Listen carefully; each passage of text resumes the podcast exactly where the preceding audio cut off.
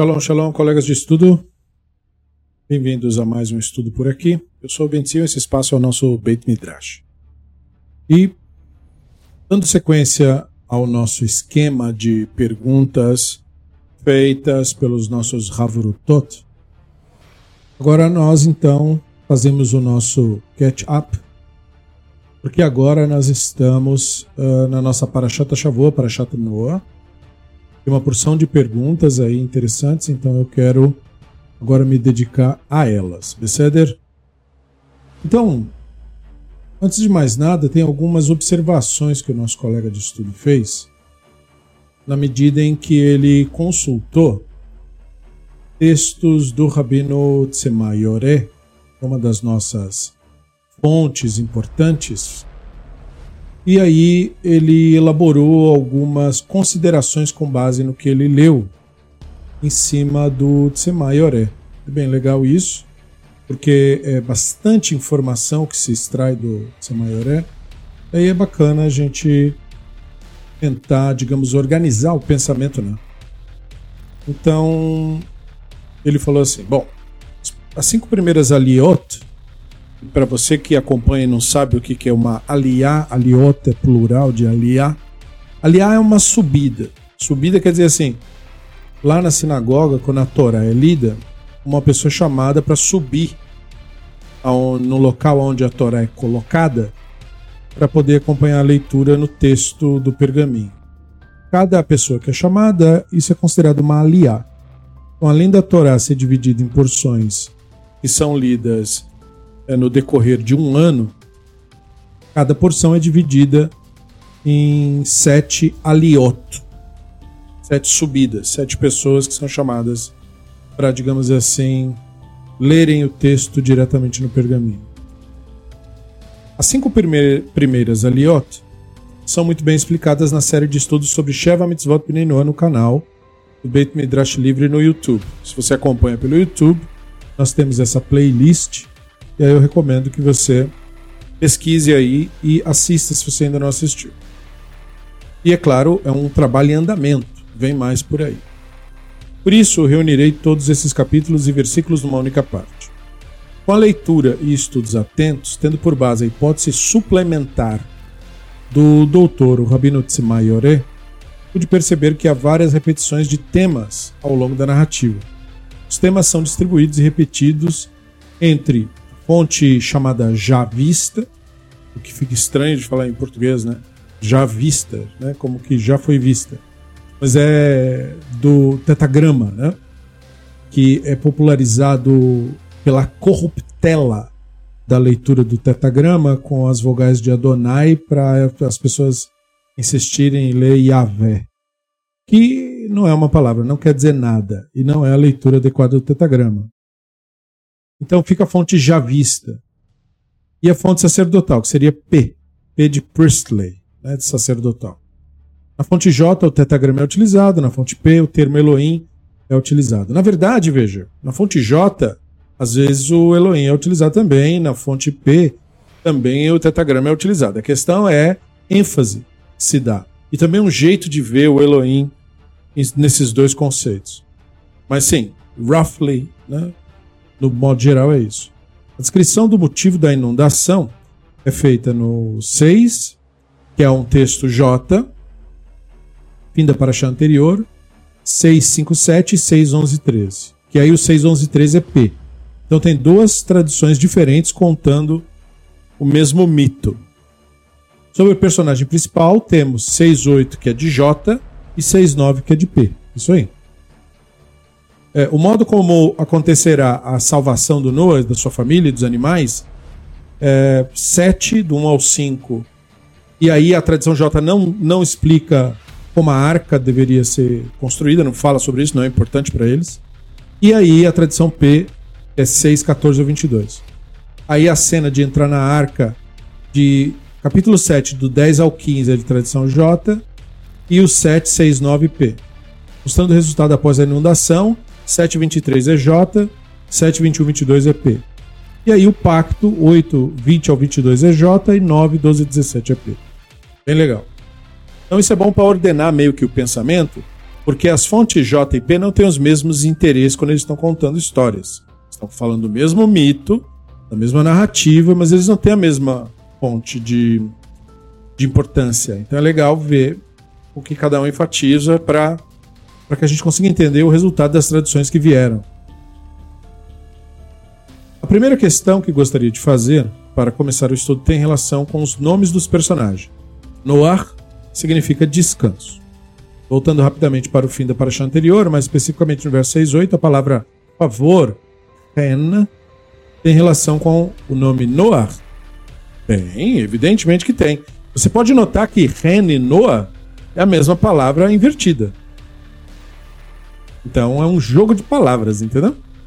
Pode notar. Ren é escrito com het e nun.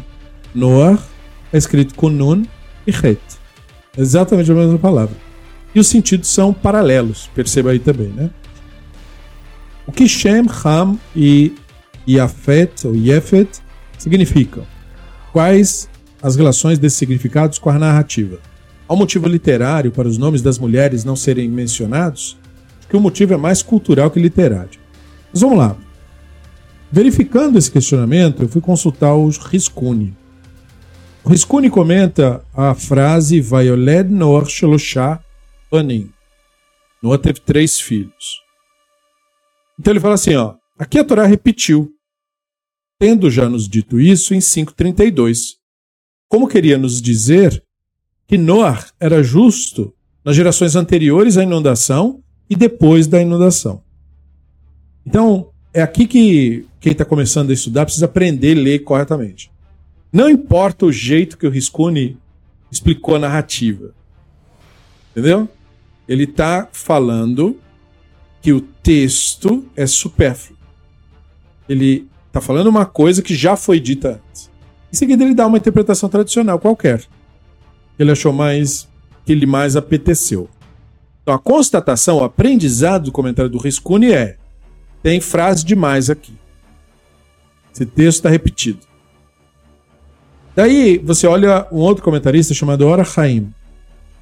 A mesma frase. Pergunta é assim, ó. Ele começa fazendo perguntas primeiro. Por que a Torá teve que repetir aqui que Noah teve três filhos quando já disse isso em 532. Então veja, faz a mesma coisa que o Rescone. Mas não para por aí. A menção do número 3 parece bastante supérflua, tendo em vista que a Torá nos diz o nome de cada filho. Então você não precisa dizer que é três, você vai falar o nome de três pessoas. Certamente podemos contar até três. Porque o nome de Noah teve que ser repetido. Ninguém mais é o sujeito aqui. Não tem outra pessoa. Só o Noah. Então o que quer que se falasse, você está falando do Noah mesmo. Então veja, o Ora Rain está mostrando o que você, leitor, deveria ter visto no texto, se você é um leitor atento. E ele continua.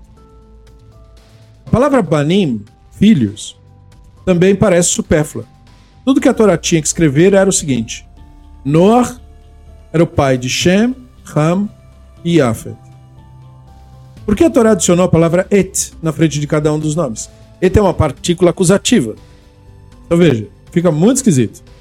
Noah era o pai deste Shem, deste Ham, deste Yafet. Por que fala desse jeito? Mesmo em hebraico não soa certo. Nós veremos depois por quê. Mas enfim, olha o, o Ora Rain. Então, Ora Rain cria um problema. Para quê? Para que nós entendamos o que foi visto pelos antigos. Esses apontamentos que foram feitos até agora são apontamentos que os rabinos da antiguidade fizeram. Quando liam o texto, eles liam assim, prestando atenção nesses detalhes. Aí continua. Em vista da nossa explicação de que a Torá considerava as boas ações do Noah seus principais descendentes. Atenção, os descendentes do Noah não é Shem, Ham e Yafet. São as boas ações do Noah que são seus descendentes. Entendeu que legal? Por que isso? Porque é isso que o texto fala de uma maneira estranha, mas literalmente. Você tá entendendo? Se você olhar o texto com atenção, ele toldot Noah. Essa, estas são as gerações de Noah. Noah ish tzadik. O Noah era uma pessoa justa. Veja, não era isso que devia estar escrito no texto. O texto devia falar assim, ó. Ele toldot Noah, Shem, Han e Yafet. Entendeu? Essas são as gerações do Noah. O Shem, o Ham e o Yafet. Mas não é isso que está escrito. Está escrito. Ele é toldot Noah. Noah e Tzadik. Essas são as gerações do Noah. O Noah era um homem justo. Tamimaya. Ele era pleno. Bedorotav. Na sua geração. Eta Elohim e Talech Noah. Noah andava com o Elohim. Então, quais são as gerações do Noah? As boas obras do Noah. A justiça do Noah. Não os filhos do Noah. Percebeu? Isso foi notado pelos rabinos. Ué, a geração do Noah, os descendentes do Noah, eram as boas ações do Noah, o fato do Noah ser justo. E aí os rabinos criaram toda uma uma conexão argumentativa em cima disso. De que o seu verdadeiro legado, seus verdadeiros descendentes no mundo são as coisas boas que você faz no mundo. Não são seus filhos. Você pode ter seus filhos, mas seus filhos podem ser perversos. Então, entendeu? O texto estaria, digamos, elevando a questão para um outro nível. Por quê? Porque o texto está construindo uma nova argumentação da narrativa da inundação. Por que, é que o texto tem que fazer isso? O texto está pegando a narrativa da inundação, que era a herança suméria e babilônica, e reinterpretando isso. Então a primeira coisa que o texto estabelece de total para romper de vez com a Babilônia e com a Suméria era qual é a base aqui, qual é a norma aqui. A narrativa da inundação suméria e babilônica é hierárquica. Os deuses são tiranos podem fazer o que quiser, você é escravo dos deuses e não há como se libertar disso. Você existe para servir aos deuses. Entendeu? O melhor que você pode fazer é ser um bom escravo. Então aqui está se fazendo uma releitura disso. Não pode ser uma mudança radical, porque você está sujeito ao império, e isso podia gerar perseguições e até execuções. Então tinha que ser de uma forma bem sutil. Então foi bem pensada a narrativa. Então, primeira coisa, Noah está substituindo aqui as personagens mitológicas do da inundação, da versão da Babilônia e da versão da Suméria. Então tinha que ser um outro personagem, mas o mesmo, entendeu? Um outro personagem no sentido de que o censor, o cara que verificava que estava acontecendo na, na província de Erud, não fosse acusar lá perante o imperador, ó, os Erudim estão se rebelando, estão escrevendo coisas lá contra nós. Não podia. O cara tinha que olhar a narrativa e falar ah, a mesma coisa que a gente fala, mais ou menos. Tinha que ser assim, para ser seguro, né? Então Noah começa a ser contado como o tipo de pessoa que o narrador queria que ele fosse. Não era justo, sua descendência era o fato de ele ser justo. Foi por conta disso, continua agora o Ora Raim, que o Noah encontra favor aos olhos do Elohim. Isso que torna o verso necessário. Para construir essa nova ideia. Porque a inundação aqui não acontece com os motivos babilônicos e sumérios. Aqui ela acontece por causa de uma coisa que lá não é considerada: a maldade das pessoas. No mito babilônico e no mito sumério, a inundação acontece por capricho dos deuses. Eles podem fazer isso porque eles têm poder para fazer isso. E no mito babilônico chega a ser um pouquinho pior do que o do sumério. No sumério é uma coisa um pouco mais honesta, uma crueldade um pouco mais honesta. Os deuses não, não gostam muito de nós. Então, de vez em quando eles querem nos matar. No babilônico, um deus ficou com ciúme de que o outro tinha escravos. E aí ele criou um plano para matar os escravos do outro. O deus que teve os escravos mortos criou uma maneira de salvar o personagem apenas para não ficar sem escravos. Ele não reprovou o outro deus invejoso por ter feito o que fez, por ter matado seus escravos. Ele apenas falou: Bom, eu não vou entrar num confronto direto, não vou iniciar uma guerra de deuses por causa de escravos, que não vale nada, mas eu vou salvar um grupo de escravos para que eu não fique sem nenhum escravo. E eu vou criar uma maneira de meus escravos não incomodarem mais os outros. Porque o, o, a história é que esse deus invejoso quis destruir os escravos daquele outro deus porque eles eram muito numerosos e faziam muito barulho. E isso estava incomodando. Então, por isso que depois da inundação, o Deus que salva a personagem diz: Olha, vou reduzir o seu tempo de vida e vou criar doenças para que vocês morram logo.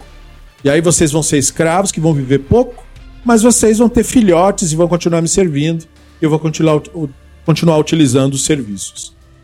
Então, nessa visão do mito da inundação, ela justifica o poder dos imperadores. Os imperadores são reflexos dos deuses.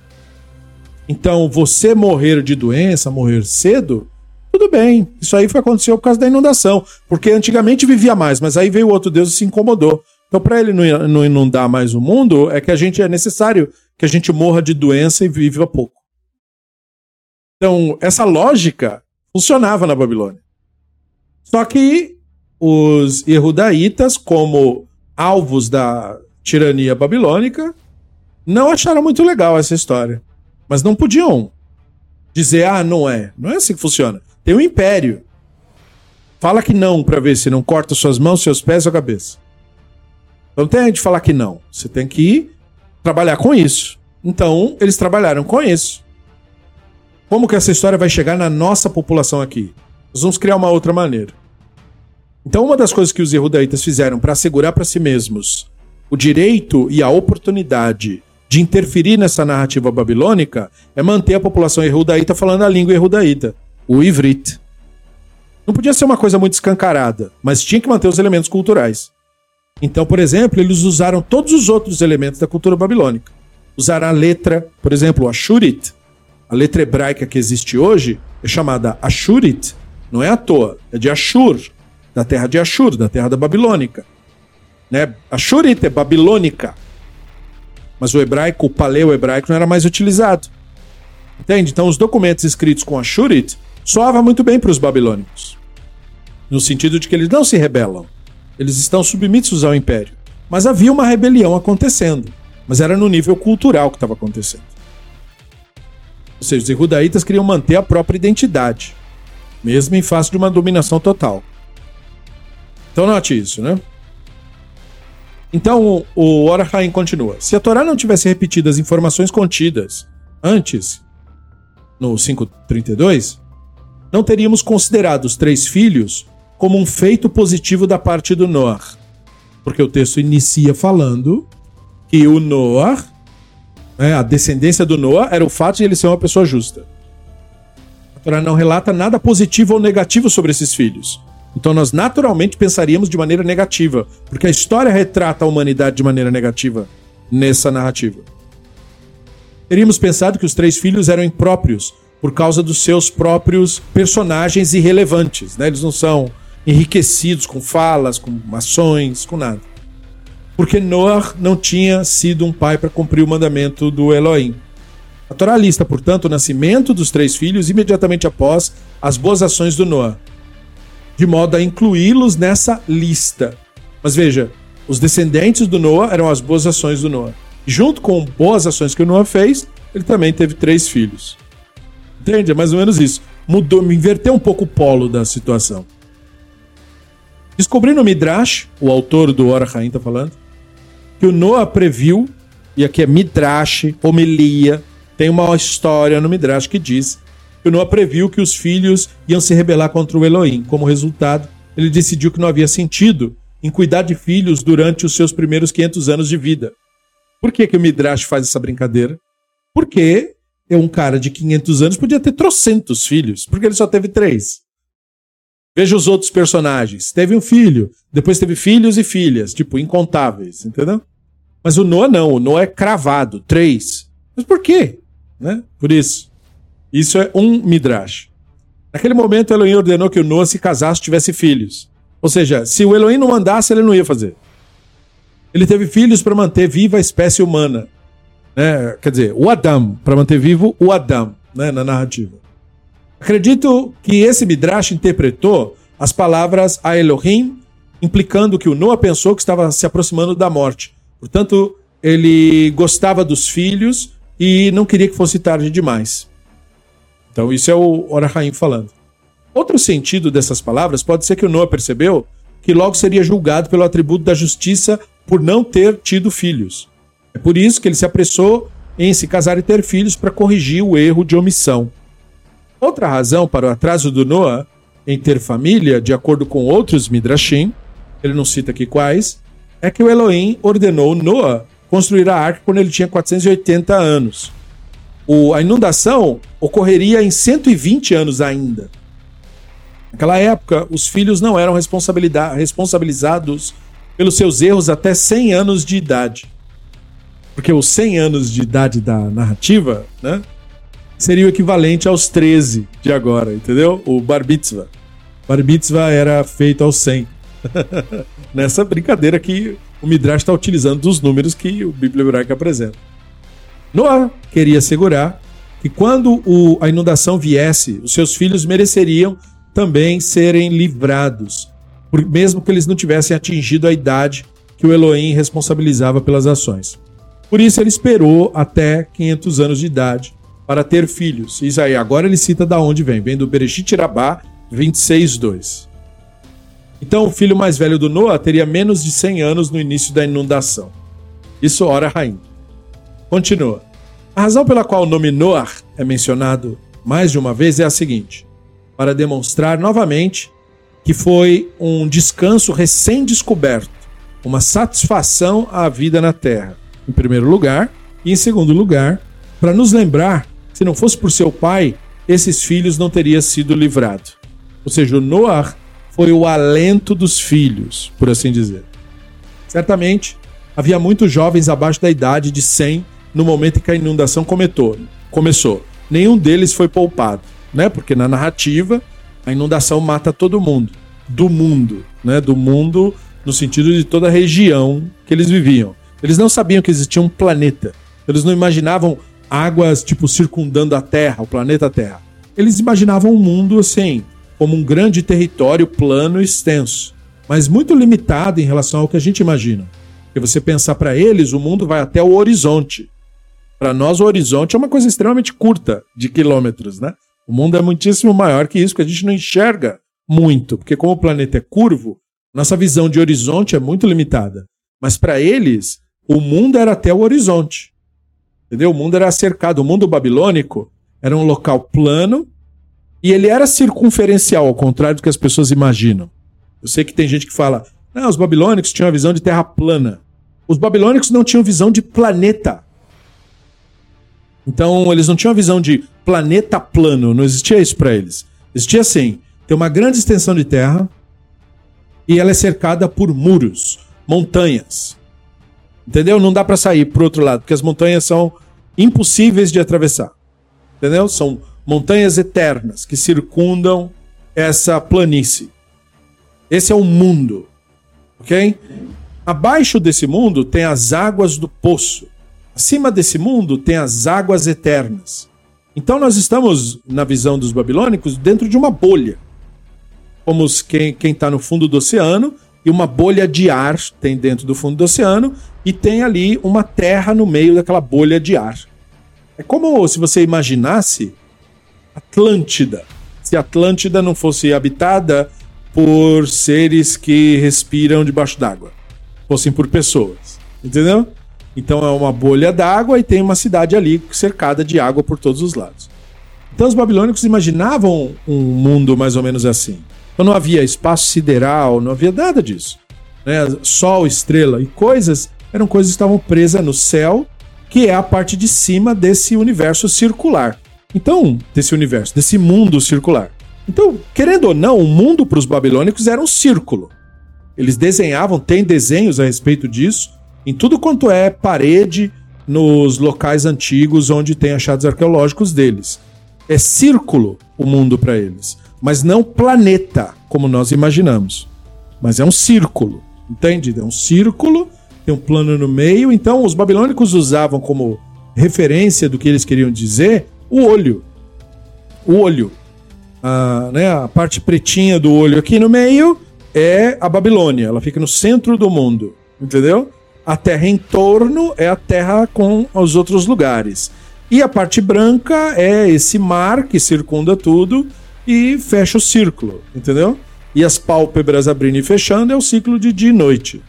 Então eles achavam que isso é um reflexo direto do que está acontecendo no, no mundo. Não tem universo para eles, é o mundo.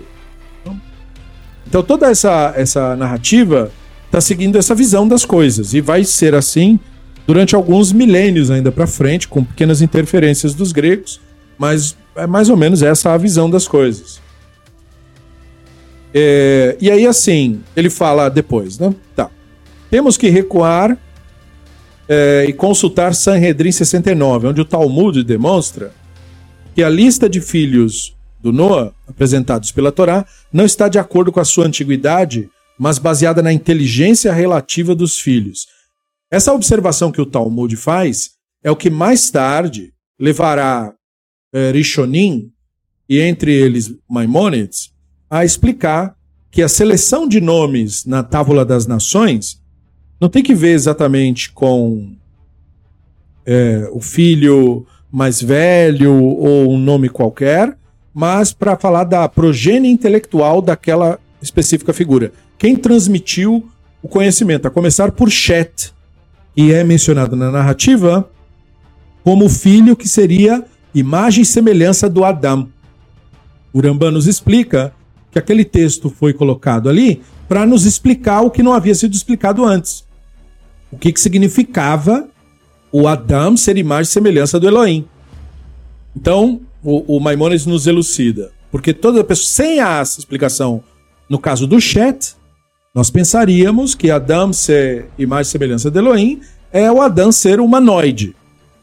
Mas com o Chet, nós sabemos que não é o caso, porque Caim e Revel também eram filhos e, portanto, teriam a aparência do Adão e da Havá, mas não são chamados imagem e semelhança do Adão. Então, só o Chet é chamado imagem e semelhança do Adão. Portanto, o elemento que torna o Chet imagem e semelhança do Adão é o fato do Chet ter sido instruído. Algo de conhecimento ou do conhecimento foi passado para o Chet. Isso torna o Chet imagem e semelhança do Adão. E é assim, portanto, que o Adão é imagem e semelhança do Elohim.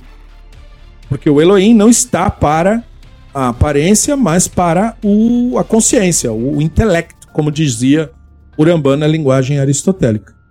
Então a lista é uma lista dos, da progênie intelectual, no caso dos ancestrais, patriarcas, enfim, figuras lendárias. Né? Então, isso vem do Talmud. Shem é mencionado primeiro porque ele era o mais sábio, o mais inteligente.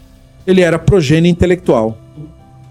Uh, pois se não fosse assim, ele não poderia ter sido descrito com 100 anos de idade quando o Arpachshad é, é mencionado, dois anos após a inundação. Se a Torá não tivesse mencionado a palavra extra, banima, mas tivesse apenas dado seus nomes, teríamos concluído que a lista dos seus nomes estava de acordo com a ordem dos nascimentos, se não poderia se concluir isso, porque esse conceito de progênio intelectual teria, então, importância maior na narrativa, explica o Ora Raim, por isso que está escrito desse jeito esquisito, para transmitir essas mensagens.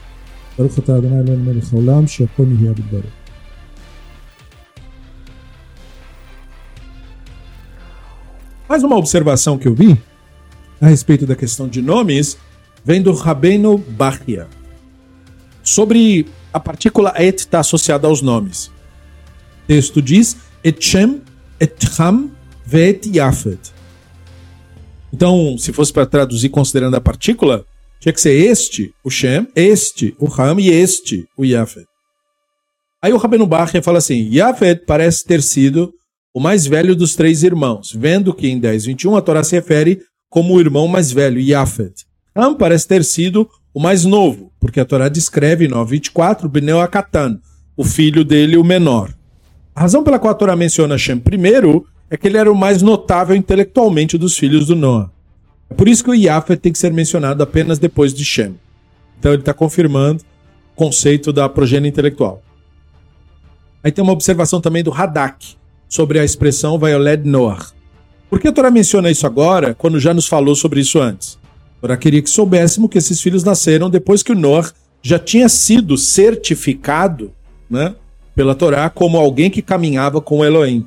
A menção dos filhos aqui indica que ele criou os filhos para confiar no Elohim e andar nos seus caminhos. Ou seja, para seguir a ideia do legado né, tradicional, o, o, cara quis colocar isso na narrativa, entendeu? Se colocasse antes e falasse da justiça do Noah depois, não, não se ia associar uma transmissão de informação, uma tradição sobre isso que teria sido passada e que o Yehudaíta está querendo dizer que foi passada para justificar a própria tradição, para dizer nós somos herdeiros daquilo ali que foi passado. Percebeu? Uh, se seus filhos não fossem justos, ele não teria sido livrado da inundação, mesmo que o pai fosse uma pessoa justa. Porque é isso para explicar, porque a inundação, em todos os mitos, sumério, babilônico e judaico, é um genocídio. É um total extermínio de uma população inteira. Tem consideração por absolutamente quase nada. Hã? Entende? Então, a questão não era questionar isso. Porque em toda a cultura suméria, babilônica da época, os deuses têm esse direito.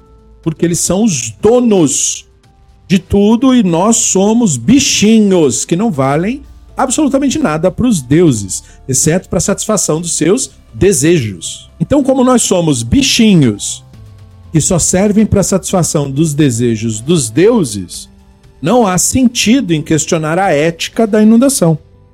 E é claro que um redator da antiguidade, respirando, tendo sido criado e vivendo essa cultura, ele não vai questionar isso. Necessariamente poderia surgir uma figura, como sempre tem em cada geração, que é além do seu tempo, né? Mas no, no, na, na a conjuntura em que esses textos foram produzidos, sobre o domínio sobre a mão de ferro da Babilônia, era melhor não provocar. Era melhor não bancar de rebelde, porque senão você seria esquartejado e pregado numa árvore, cada pedaço num galho. Então era melhor não provocar. Então não, não vamos aqui vir com a ideia de que ah, os deuses ficarem irritados e matar todo mundo é uma história feia e antiética e ruim. Não, vamos trabalhar com isso. Como ele trabalhou com isso? É, tem essa crueldade, mas vamos colocar que ela é voltada para as pessoas que fazem coisas más. O que, que você fez? Você suavizou. Qual é a versão da babilônica? A versão babilônica é que os deuses fazem isso porque estão afim de fazer isso. Eles não têm que se justificar para você nem para ninguém. Agora, a questão não é comparar um mito com outro mito. Né? Entende? Eu tô, falo mais agora para talvez outras pessoas que acompanhem, não estudam no Beit Midrash, e aí pensam, não, mas, é, mas é, é, é ruim, tão ruim quanto o outro. É lógico que é tão ruim quanto o outro. Não é isso que está sendo discutido. O que está sendo discutido é o seguinte: a visão dos babilônicos justificava o governo dos babilônicos. Que os deuses podem fazer, o imperador também pode fazer, porque o imperador é o principal representante dos deuses.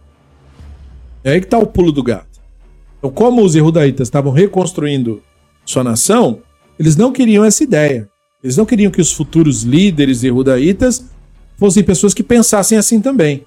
Que tal qual o Elohim pode matar quem ele tiver afim, sem preocupação com nada, nós também podemos fazer isso porque estamos no comando. Quem morreu, morreu. Enfim, quem morreu foi fraco. Entendeu? O, qual é o jogo aqui? O jogo é a consequência disso na cabeça de quem tiver na liderança. O Deus que não pode ser questionado se resulta no líder que não será questionado.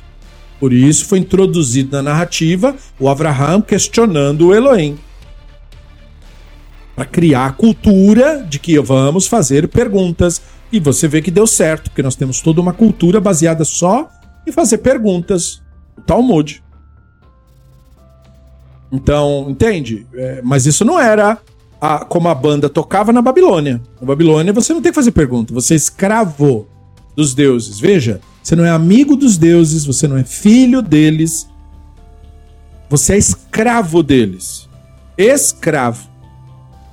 Você não é escravo porque você foi escravizado. Você é escravo porque você foi criado escravo. Então, entende? A doutrina babilônica era assim. Então aqui é um, é um tanto diferente. Eles estão tentando, entendeu? Sem causar muito alarde, mexer nisso daí. Não tá bom do jeito que tá. Então, é, aqui é uma outra forma de lidar com a situação. Mas você só tem um total vislumbre se você entender bem, se você já tiver lido o mito babilônico, né? Porque senão você não vai conseguir entender a interferência rudaíta. E é, é natural as pessoas não terem exata noção disso. Porque a Babilônia foi redescoberta. Durante todo o período da antiguidade, ninguém sabia nada sobre Babilônia, nem a Síria, nem nada. Só no século XIX é que teve descobertas arqueológicas e tal que impactaram, que inclusive explicaram o porquê e os motivos das tradições erudaitas. Justificaram isso. Né? Quer dizer, se esse mito tem origem babilônica, por que os erudaitas o mantiveram e não deixaram ele para lá? Já que é uma coisa da religião dos caras lá, o que, que eu tenho que mexer com isso? Então veja, eles estão criando para si um, um novo estado no modelo que eles experimentaram, um modelo que deu certo e funcionou.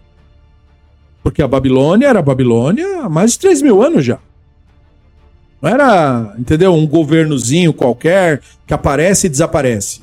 Durou milênios o império. É foi longevo o processo. Era muito bem elaborado, era complexo. Miríades e miríades de histórias, rituais. Os achados arqueológicos não nos entregaram quase nada dos mitos. Os mitos babilônicos não eram, por exemplo, rígidos. Não tinha uma única versão das coisas. Como as pessoas hoje gostam de falar dos mitos babilônicos, como se fosse uma única versão rígida, ou pega uma ilustração e diz: olha, era isso que eles acreditavam. Não, encontraram fragmentos de versões diferentes. Então também não era uma única versão. Então toda essa cultura de você contar as coisas de maneiras diferentes, tudo isso inspirou os erudaitas, entendeu? Culturalmente, a falar: bom, entendeu? A coisa tem mais de uma versão. Então por que, que a nossa versão também não pode contar? E a resposta natural é pode. Né? Como falamos na paraxá anterior, o que os erudaitas realmente entenderam é que impérios são criados com histórias. Então vamos elaborar uma boa história. Vamos tentar. Entende?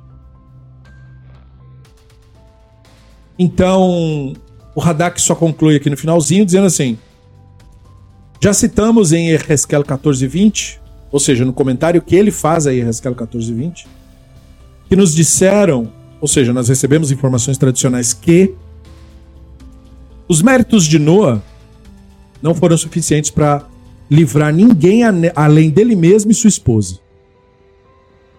Entende? Porque essa narrativa cultural diz que o que livra uma pessoa de qualquer coisa? Os próprios méritos dela. E mais nada. O que é mérito? O resultado positivo de uma boa ação sua. Por mínima que seja, como os rabinos dizem, não despreze uma boa ação, por mínima que ela seja, porque você não sabe se não é aquilo ali que vai salvar sua vida. Como quem diz, o universo é um grande mistério, as coisas acontecem por motivos que nós não sabemos, então você não sabe o peso das suas ações. Você pode ter uma atitude que desencadeie eventos que vão culminar na sua morte ou num benefício que você jamais sonhou ter. Como você não sabe, então os rabinos dizem: seja diligente na prática de mitzvot, ou seja, na prática de boas ações, de ações abnegadas, porque você não sabe o que você vai colher disso. Você não sabe. Assim como você não sabe o, do mal feito, do erro cometido, qual é a consequência? Às vezes, para você, como para todo mundo, tudo que nós mesmos fazendo de errado não dá quase nada de problema. Nós imaginamos. Por quê? Porque nós queremos que a régua seja curta para nós e longa para os outros. Mas os, os, sábios dizem, mas não é assim que a banda toca no mundo. Então, às vezes, um pequeno erro seu, que você achou que era pequeno, na verdade não é pequeno, é gravíssimo. Percebeu? É esse o jogo uh, uh, filosófico né, que está sendo jogado aqui. Daí eu, eu encontrei o tal do Midrash, que eles mencionaram, é Bereshit Rabá 26. Eu separei um trechinho para ler. O Midrash diz assim: Noah criou três filhos, Shem, Ham e Yafet. Yafet não era o mais velho. Em vez disso, no início, você descobre que ele era o mais justo. E ele foi, ele era circuncidado quando nasceu e teve o seu nome destacado pelo santo. E Abraham viria dele no futuro assim como aquele que seria o Kohen Gadol. E o Beit HaMikdash é construído na região dele. Percebeu? A, a, o território de Shen, o território ancestral de Shen. Shimon Barhuta disse, um outro rabino que Midrash cita a sequência de rabinos, né? Por causa do valor numérico das, das letras, o santo bendito seja, suspendeu por gerações a inundação, até a geração da dispersão.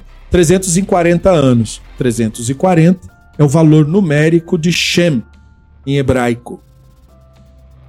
Então veja, daí que saiu aquela, aquelas elaborações iniciais do Arahaim. Né? Então, eu espero que isso tenha mostrado um pouco mais de por que Shem, Han e Yafet e a questão do jogo com os nomes. Próxima pergunta. Interessante também que na paraxá anterior é dito que os homens que precederam Noah geraram filhos e filhas, porém Noah só gerou três filhos. Isso é relevante para o estudo? Eu espero que tenha visto até o momento que sim, né? Mas eu separei um outro Midrash que fala sobre isso. Só acrescenta o que já foi dito. O Midrash Tanhumana, Parashat Itro, no décimo capítulo, segundo parágrafo, o Rabino Yehoshua, filho de Nehemia, disse: O terceiro sempre era o mais precioso. É o três, o terceiro. Veja, não explica por quê nem para quê. É um midrash. Então ele está trazendo, digamos assim, um elemento cultural. Três é sempre o mais precioso, diz o midrash. Adam teve três filhos: Caim, Evel e Shet. Shet é o mais amado, então o terceiro. Como está dito, esse é o livro das gerações de Adam. E isso é seguido pela frase: gerou um filho à sua imagem e semelhança. Noah teve três filhos, como está dito. Noah gerou três filhos, Shem, Han e Yefet. Embora Yefet fosse mais velho, apenas Shem merecia grandeza. Amram teve três filhos, Miriam, Aharon e Moshe, como está dito. Que Moshe, seu escolhido, tivesse diante dele. Ele cita um Terlim, Terlim 106, 23. Em relação às tribos de Reuven, Shimeon e Levi, Levi foi o mais importante, como está dito. Naquela época, o Hashem separou a tribo de Levi, citando o Devarim 10.8. Entre os reis Shaul, David e Shlomo, Shlomo foi o mais amado, como está dito. Shlomo centrou-se no trono do Hashem, ou seja, no templo. No caso dos meses, o terceiro mês é o mais precioso, como está dito. No terceiro mês, a Torá foi dada. Percebeu como o jogo é jogado? O jogo é jogado com simbolismos, com ideias que são construídas em cima de ideias anteriores. Percebe? A influência da decisão de um redator do passado gerou outras, outras influências culturais em cima das quais as coisas foram sendo construídas. A cultura é construída em cima disso. Então, é relevante para o estudo? Sim. Não é? Notei que os redatores. Próxima pergunta agora. Notei que os redatores não colocaram quase nenhuma palavra na boca do Noah. Ele apenas pronuncia pro fim da história quando amaldiçoa o Knaam, o Han, né? E abençoa o Shem e o Yefer. Por que esse silêncio durante a narrativa? É, no fundo, no fundo, nós não sabemos, sejamos francos. Né? Mas a questão toda aqui é que não é relevante a fala do Noah porque veja, embora o Noah esteja aqui, isso aqui é o quê? Releitura da inundação. A inundação era o tema obrigatório do que se poderia chamar de educação na Babilônia. É tão importante que foi preservado em documentos. Percebeu? Então tinha que ter esse elemento, porque isso é a história babilônica do mundo, a história babilônica da Babilônia. Entendeu? De Babel. Então, isso aqui, pessoas cultas, e os judaítas eram as pessoas cultas da época, tinha que saber, tinha que considerar, tinha que mencionar. Então não é o Noah que é o foco, porque essa narrativa está em face das narrativas anteriores, nas quais outros personagens são o foco. Mas o que você tem aqui é uma releitura daquilo com ênfase naquilo que os judaítas queriam que se desse ênfase.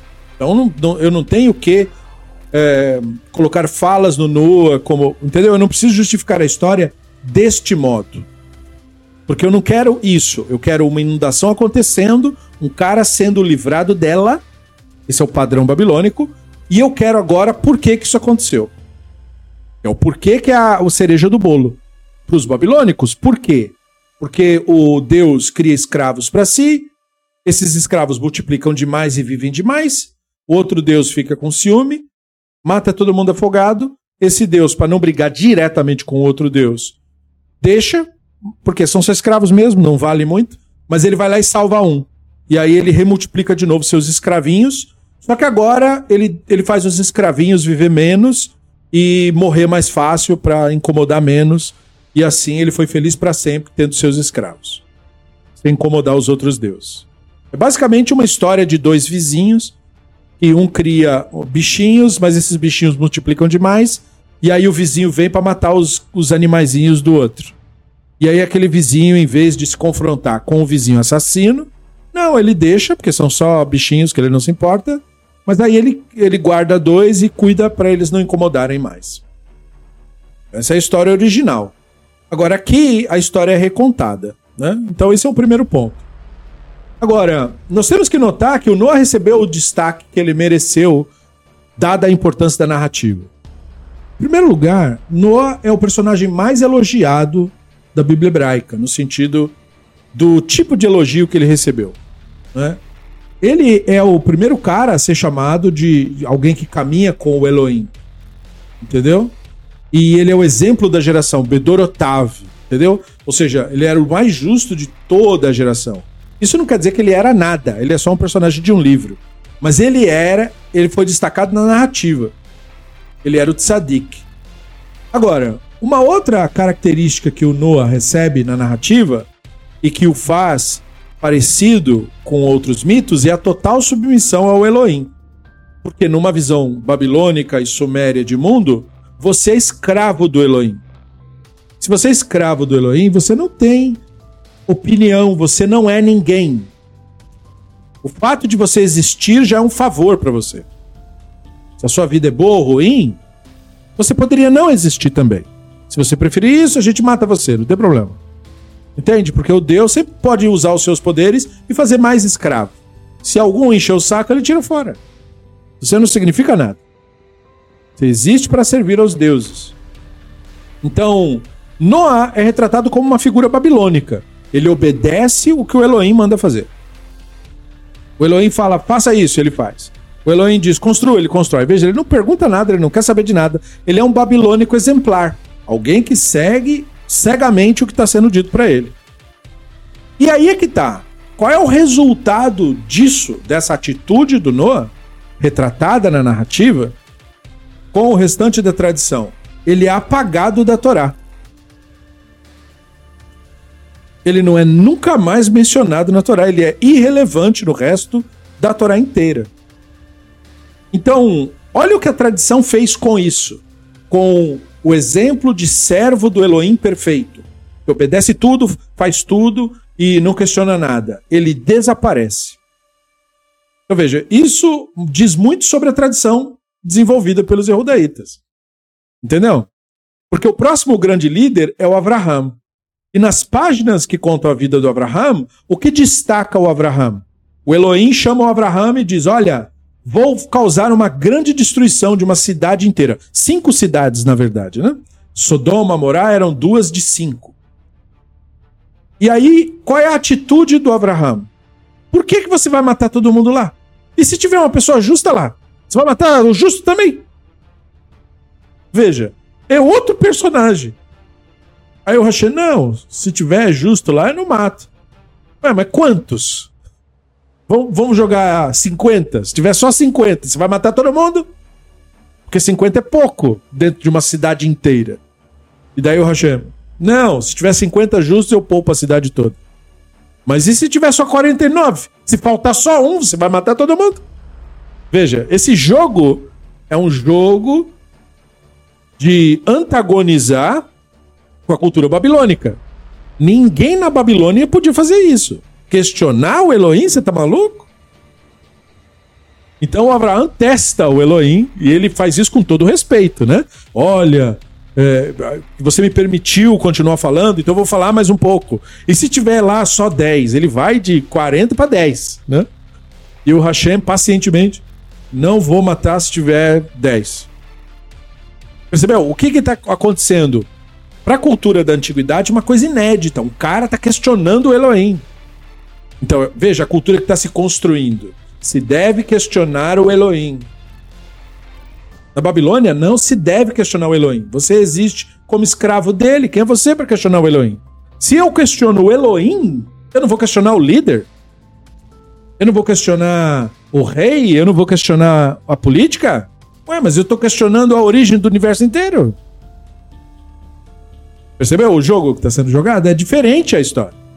Então, Noah, ele é passado como uma pessoa que acabou não representando aquilo que a tradição queria passar para as futuras gerações.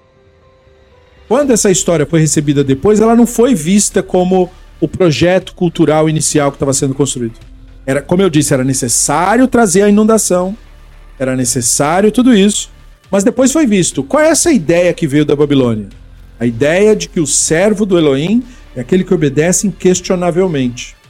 E essa ideia era popular. Tanto que você tem duas versões de Abraham. Uma versão do Abraham é o Abraham que não questiona nada.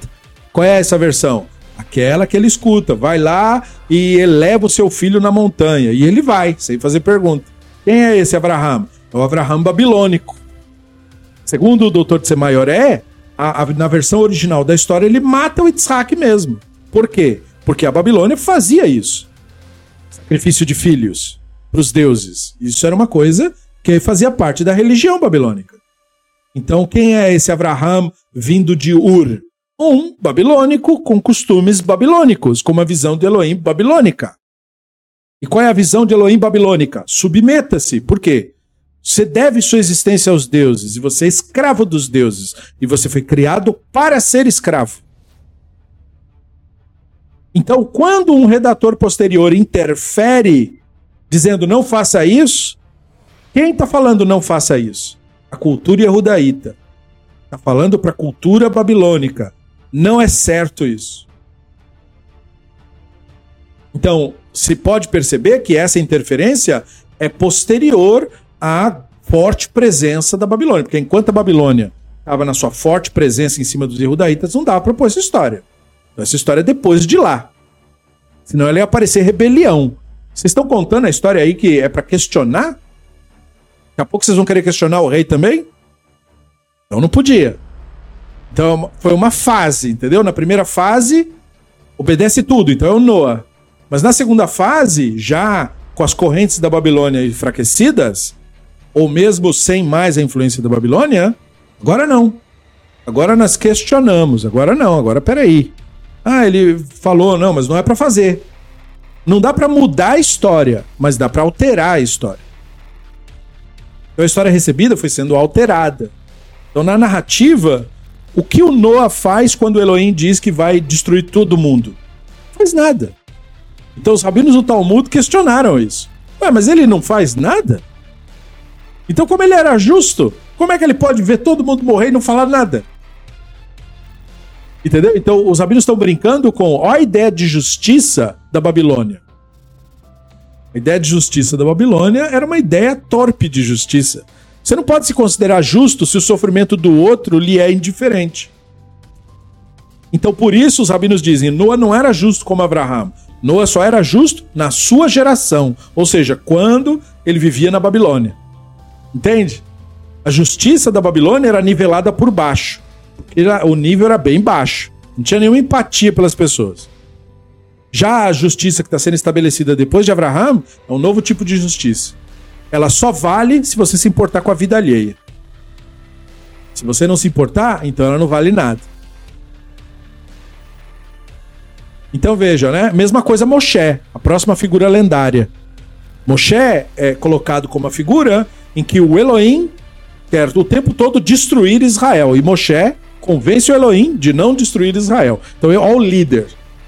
O líder não diz que o Deus vai matar a população. O líder impede que o Deus faça isso. O líder salva a população da ira divina, ao contrário dos babilônicos, em que eles entregavam a população para a ira divina, que é a ira do imperador. Então é uma releitura, é uma leitura diferente das coisas. Moshe protegeu os israelitas dos egípcios, do Elohim, de todo mundo. Todo mundo que queria atacar os israelitas, Moshe se metia no meio, inclusive o próprio Elohim. Então olha que jogo que está sendo jogado, entende? Noah não faz nada disso. Noah não tenta salvar os vizinhos na narrativa. Noah não se importa com ninguém na narrativa. Noah é um cego que obedece e não faz nada. Então, sábios dizem, ele era justo só na sua própria geração. Ou seja, quando você vive num meio perverso, você é julgado por baixo, você é nivelado por baixo. Mas não é suficiente ser como Noah. Entende? Noah não tinha iniciativa de bondade para com as pessoas. Então ele fazia o que era correto, mas ele não tinha empatia. Então ele não era um justo exemplar dentro do universo da tradição. Percebeu? Então não é a questão da fala do Noah, mas justamente a ausência de fala do Noah que mostra mais sobre o que quiseram construir com essa personagem.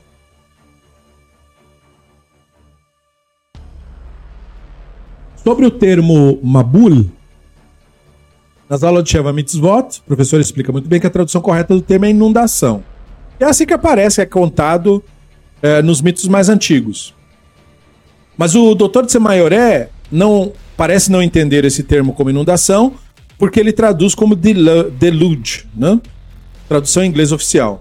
Fato curioso, vindo de um acadêmico faz um trabalho profundo sobre os textos da Torá. Não, mas não se trata disso. Quando você trabalha em meio acadêmico, você tem que usar a linguagem universal, obrigatoriamente. Quando você vai produzir um trabalho para uma faculdade, você não pode usar o nome dos personagens corretos, porque ninguém entende. A maioria das pessoas que vai ler o material não entende. É de tradição cristã, por exemplo. Então não, você tem que chamar Moshe de Moisés, você tem que chamar Abraham de Abraão, você tem que chamar é, de Ezequiel, entendeu? Porque as pessoas não entendem o que você está falando. E, e, e, isso é uma coisa feita para que, digamos assim, qualquer pessoa em qualquer lugar do mundo consiga ler o que você escreveu e entender o que você quis dizer.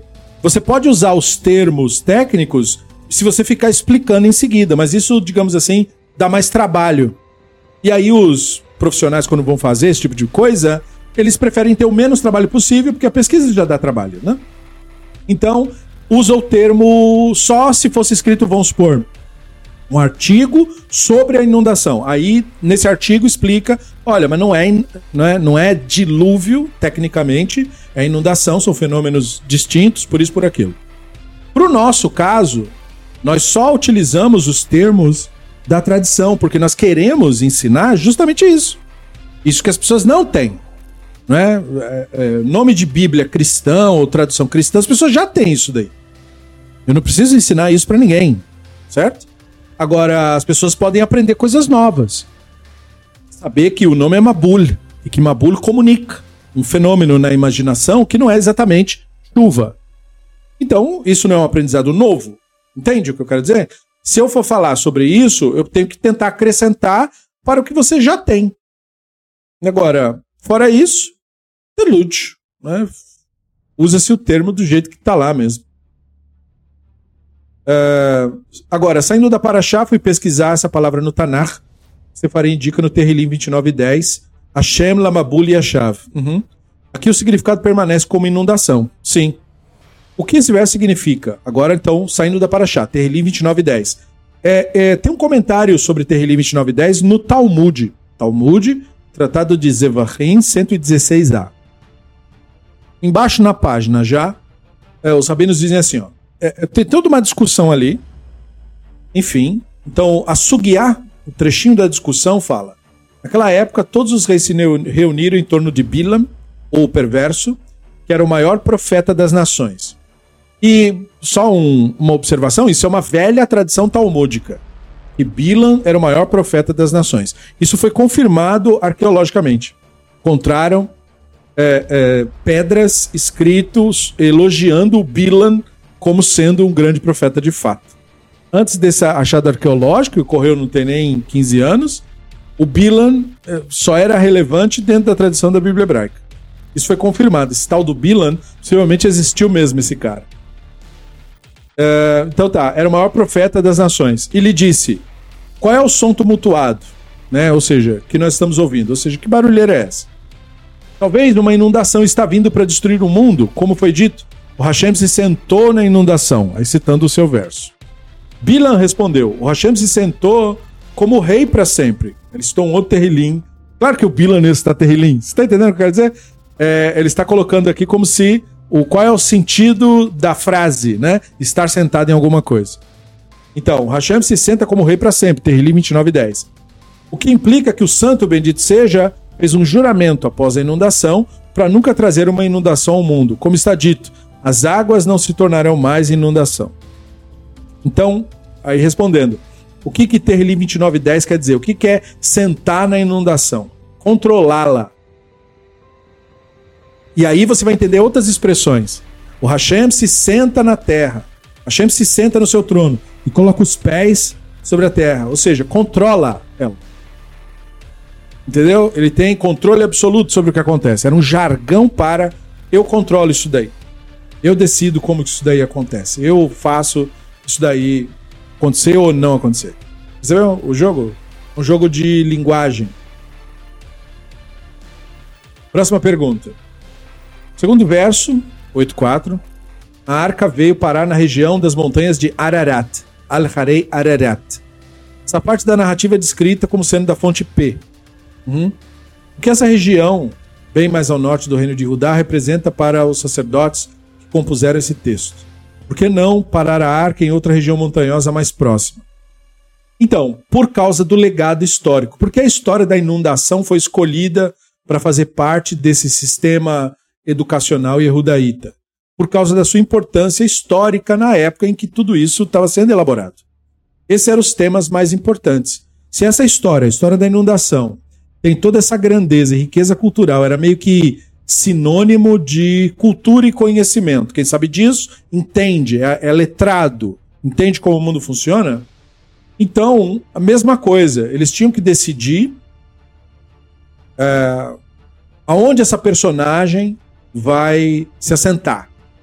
E onde uma personagem lendária tão importante poderia se assentar, se não na península de Anatólia, né, que é a Turquia, que é uma das regiões que é a região humana hoje, inclusive nós sabemos até mais do que eles, mas já era famosa na época. É a região de assentamentos habitados há mais tempo por seres humanos no mundo. Lá tem achados arqueológicos neolíticos de uma porção de nações ancestrais que fizeram morada ali. Ali estão os assentamentos mais antigos do mundo.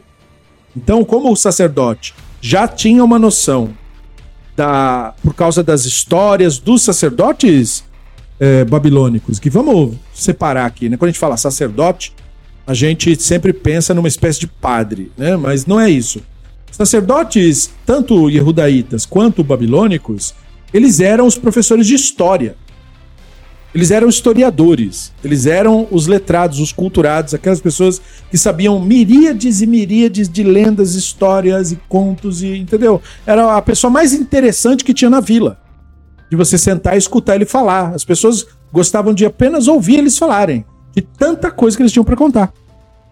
Entende? Então esses sacerdotes sabiam da antiguidade desses locais. E vale lembrar que essa, esse assentamento do Ararat e de toda a região da Península de Anatólia também era o primeiro interposto comercial da história. Então isso era sabido no período babilônico, isso era sabido no período assírio. Entende? O mais antigo interposto cultural e de troca comercial era naquela época. Então o Império Hitita é, teve participação ali, depois teve a colonização assíria, e aí teve relação e conflito entre assírios e hititas. E o sudeste, o centro-leste da Turquia, é, desde meados de 2000, 1950, antes da Era Comum, até 612 antes da Era Comum, era quando aconteceu a conquista dos caldeus do Império Assírio na Babilônia. Então veja, esse lugar tinha uma importância fundamental para as pessoas que viviam naquela parte do mundo lá. Então, para nós, Turquia não quer dizer nada, especialmente se você nunca foi para lá. Mas Turquia era o lugar mais importante do mundo durante milhares de anos e continuou sendo assim depois, né? Da, de, mesmo depois da conquista romana, é, as principais cidades gregas eram naquela região e em 324 o imperador Constantino escolheu Bizâncio como capital do Império Romano, que ele chamava de Nova Roma. E depois o lugar foi chamado de Constantinopla e atualmente é Istambul. Então veja, Turquia é importantíssimo. então, se a arca tem que parar em algum lugar, tinha que ser lá mesmo. Entende? Ela era muito importante desde a mais remota antiguidade. Versos 8, é, capítulo 8, versos 7 e 8. Citam duas aves, a Erev e o Ayoná. Duas coisas me chamaram a atenção. Primeiro, o fato do uso do artigo definido para as duas aves. Essas diferenças representam ou aludem a quê? Ao fato de que as aves estão sendo tratadas aqui do mesmo jeito que os filhos do Noah. Lembra que os filhos do Noah representam conceitos? O mais sábio, blá blá blá. As aves também representam conceitos. É... Por que enviar aves diferentes? Porque a ave recebeu mais destaque. Então, observação do Riscuni sobre isso, sobre a frase Vaishlach et Aorer. Ele despachou o corvo. Razão pela qual Noah escolheu um dos pássaros impuros. Veja, porque o redator do texto quis deixar isso claro. Houve uma interferência, nós temos duas versões dessa história. Numa versão do Noah, ele pega animais. Sete. Na outra versão, que foi a interferência sacerdotal, ele pega animais puros e impuros, entendeu? Essas coisas simplesmente não fazem nenhum sentido na cultura babilônica. O, o conceito de pureza e impureza babilônico se aplicava a outras coisas, não exatamente a espécie dos bichos. Mas aqui é assim, né? Então, é, essa mescla de interferência é o que o Riscuni está lendo. Então ele fala assim: embora ele pudesse ter escolhido um pombo, que tinha sete. Então vai, presta essa atenção, né? O impuro só tinha um, o, o puro tinha sete. Uma vez que o pássaro se alimenta de carcaças, o corvo, chances de encontrar algo para comer era maior do que se enviasse um pombo. Entende? Porque o pombo escolhe a sua comida. Aí ele fala assim: não questione como Noah poderia ter enviado qualquer criatura da arca, vendo que estava totalmente escuro lá fora. Porque, segundo a narrativa, não houve luz do sol nem da lua durante todo o período da inundação. Não dava para enxergar nem o sol e nem a lua.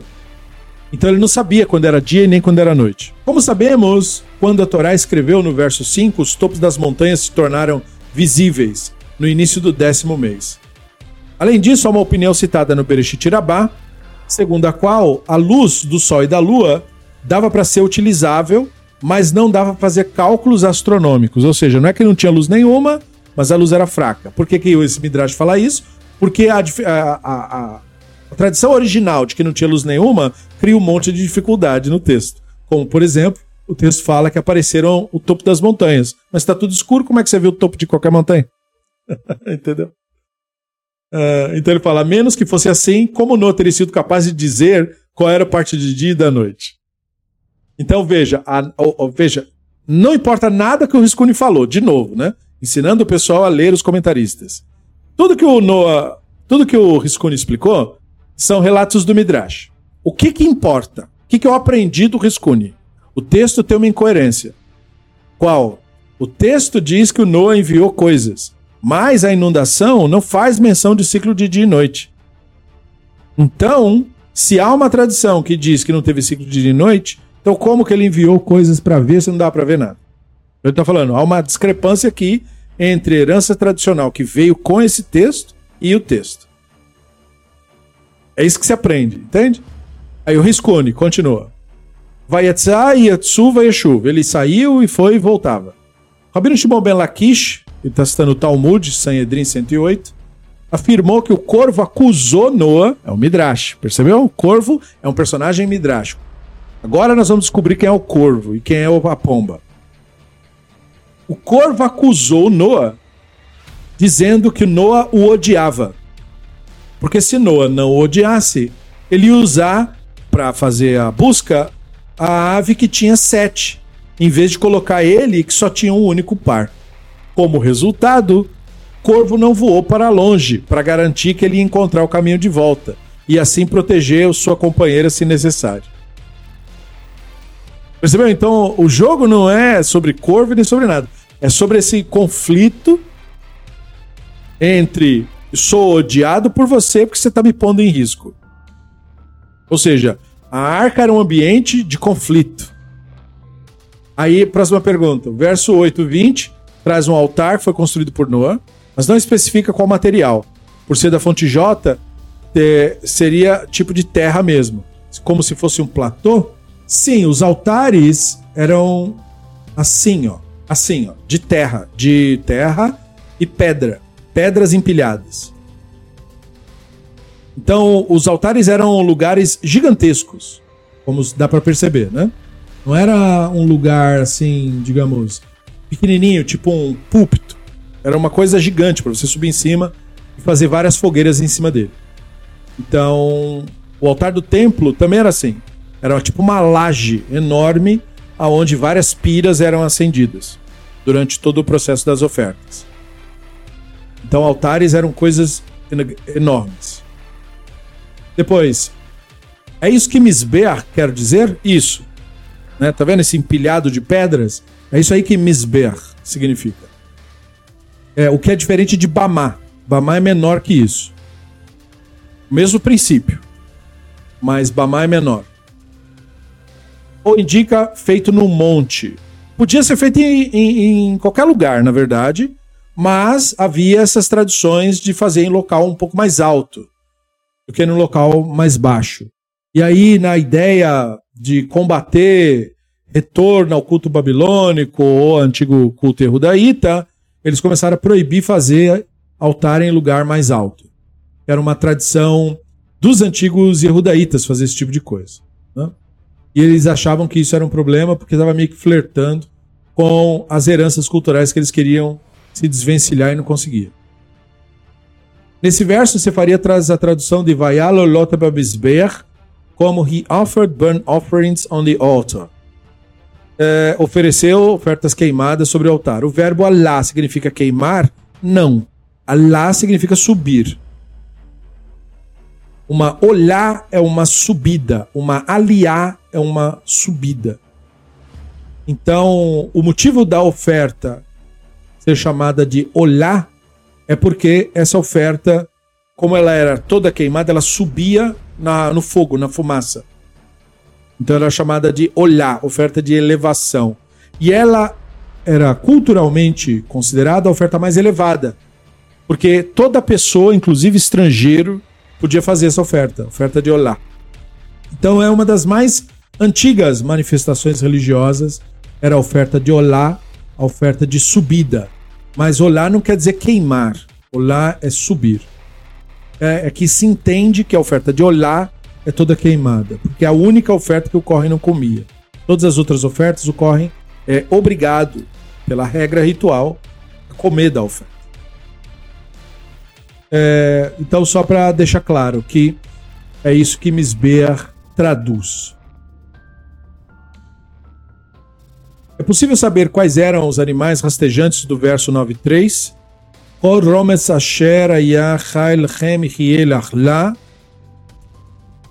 É, não é possível saber quais são os animais, e essa é uma grande dificuldade que biólogos como Nathan Slifkin tentam resolver, porque a Bíblia hebraica, ao contrário das traduções ruins, não cita nenhuma espécie de animal.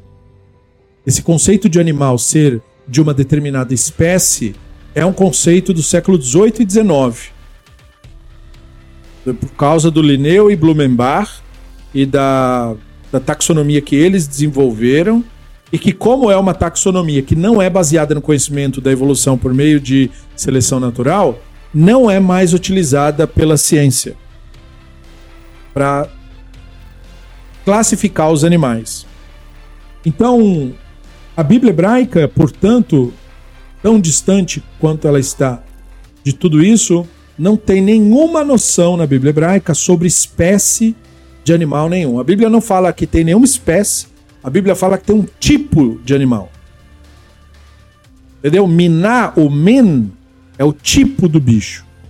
Então, os tipos é um conceito genérico que vai significar uma coisa diferente para cada pessoa. E no caso da tradição Yehudaíta, o tipo era o tipo de comportamento. Entende? As coisas eram consideradas por meio do comportamento do bicho. Então tinha uma berrema. Berrema é um animal que eu consigo me aproximar desse animal.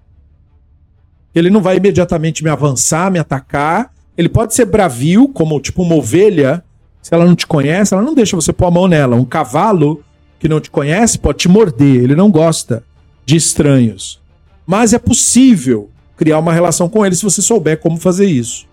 Então ele é um berrema. Agora, um raia é um animal que ele te ataca, não importa se você é gentil com ele, se você oferece uma comida para ele, ele avança em você. Então ele é raia. Ele é uma coisa mais selvagem, né? Então ele é parte dos raiot. Só que isso aí vai mudar, porque você vai ter espécies de cervo montanhês que é extremamente agressivo. Então ele é raia. Entendeu? E você vai ter, às vezes, uma, um outro animal que é muito dócil. Então ele é berrema. Entende? Então esse termo não é técnico, não é científico, não fala de espécie nenhuma e não quer dizer nada do ponto de vista de um conhecimento de biologia.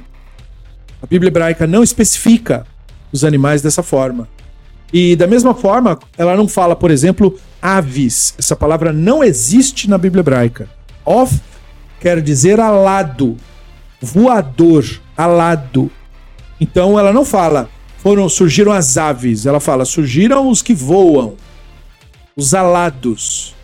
E aí alado entra tudo quanto é bicho que voa, tanto um, um morcego que não é uma ave, quanto uma cegonha. Os dois são ofof.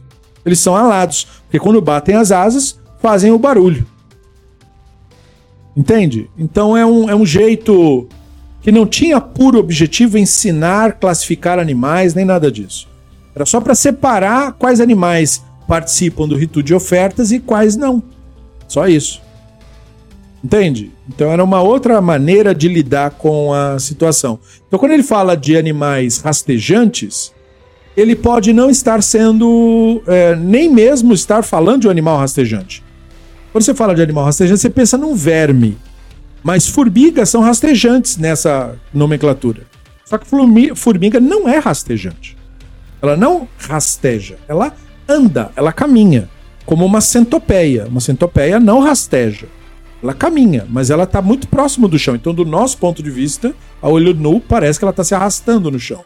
Mas ela não está, de fato, se arrastando. É, entende? Então é um termo que não é técnico e não deve ser considerado como tal. Então a Bíblia não cita é, espécies de animais, só tipos genéricos é, relevantes só para a antiguidade. Quando eu tinha seis anos, minha avó, mãe da minha mãe, faleceu de câncer de pele. De pele. Seja abençoada a sua memória. Tem a recordação de que ela ensinou a amarrar sapato, Estávamos dentro da Kombi do meu avô. Que saudades. No dia em que do seu velório, eu me lembro do arco-íris ter aparecido. Não sei se foi minha mãe ou alguma tia que me disse naquela ocasião que o Hashem havia enviado aquele arco-íris para nos dizer que ela morreu em paz. Ok. Lembrei-me disso ao estudar os versos 9, 13 e 17 que quis compartilhar. Pois é, o, o poder da narrativa, né? Entende? Esse é o poder que uma boa história tem. E isto é um exemplo de um bom uso de uma história. No sentido de que ela não, ela não te falou que sua avó era um fantasma, ela só falou, ela tá tudo bem. Falou isso para uma criança que era pegado com a avó e a avó faleceu e tá mostrando, tá consolando essa criança de alguma forma usando uma narrativa conhecida. As narrativas, elas devem ser usadas com essa finalidade. Entende? Porque nós somos animais extremamente sensíveis a histórias. E o que nós estamos vendo acontecer hoje em dia é a manipulação das histórias para colocar ser humano contra ser humano, para desumanizar ser humano, para incitar ser humano a atitudes animalescas e selvagens, quando na verdade a ideia das histórias originalmente é fazer com que a gente concorde, fazer com que a gente monte uma civilização. E é claro, é, cada grupo e povo foi cometendo seus excessos, e a questão é justamente nós sabermos lidar com esses excessos nas histórias porque nós não vivemos sem histórias, somos animais ligados às histórias. Então nós temos e precisamos de histórias melhores. Histórias que promovam felicidade, promovam união, que promovam mais satisfação pela vida. Né? Então, isso é um exemplo de um bom uso da história. O arco citado no 9.13 me pareceu uma simbologia para arma de guerra, arco e flecha. Mas nesse caso, o arco estaria em posição de paz, sem batalha. Interessante que nessa paraxá, a palavra arco está conectada com a palavra nuvem. Qual o simbolismo de nuvem aqui? Então, o Ivni Ezra fez uma observação. É, na frase, eu coloquei meu arco na nuvem, ele fala assim: ó, a interpretação disso não é como o Gaon disse. Estava lá desde o início.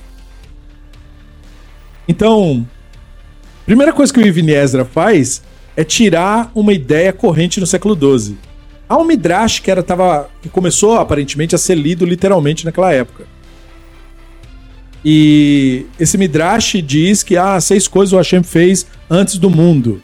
E aí fala o arco do Noah.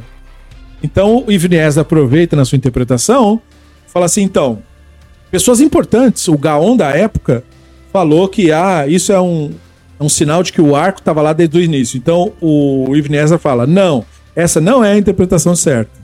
Não é isso que o verso diz. Querendo dizer, isso é um Midrash. Leia o Midrash, brinque com o Midrash, mas não confunda as coisas.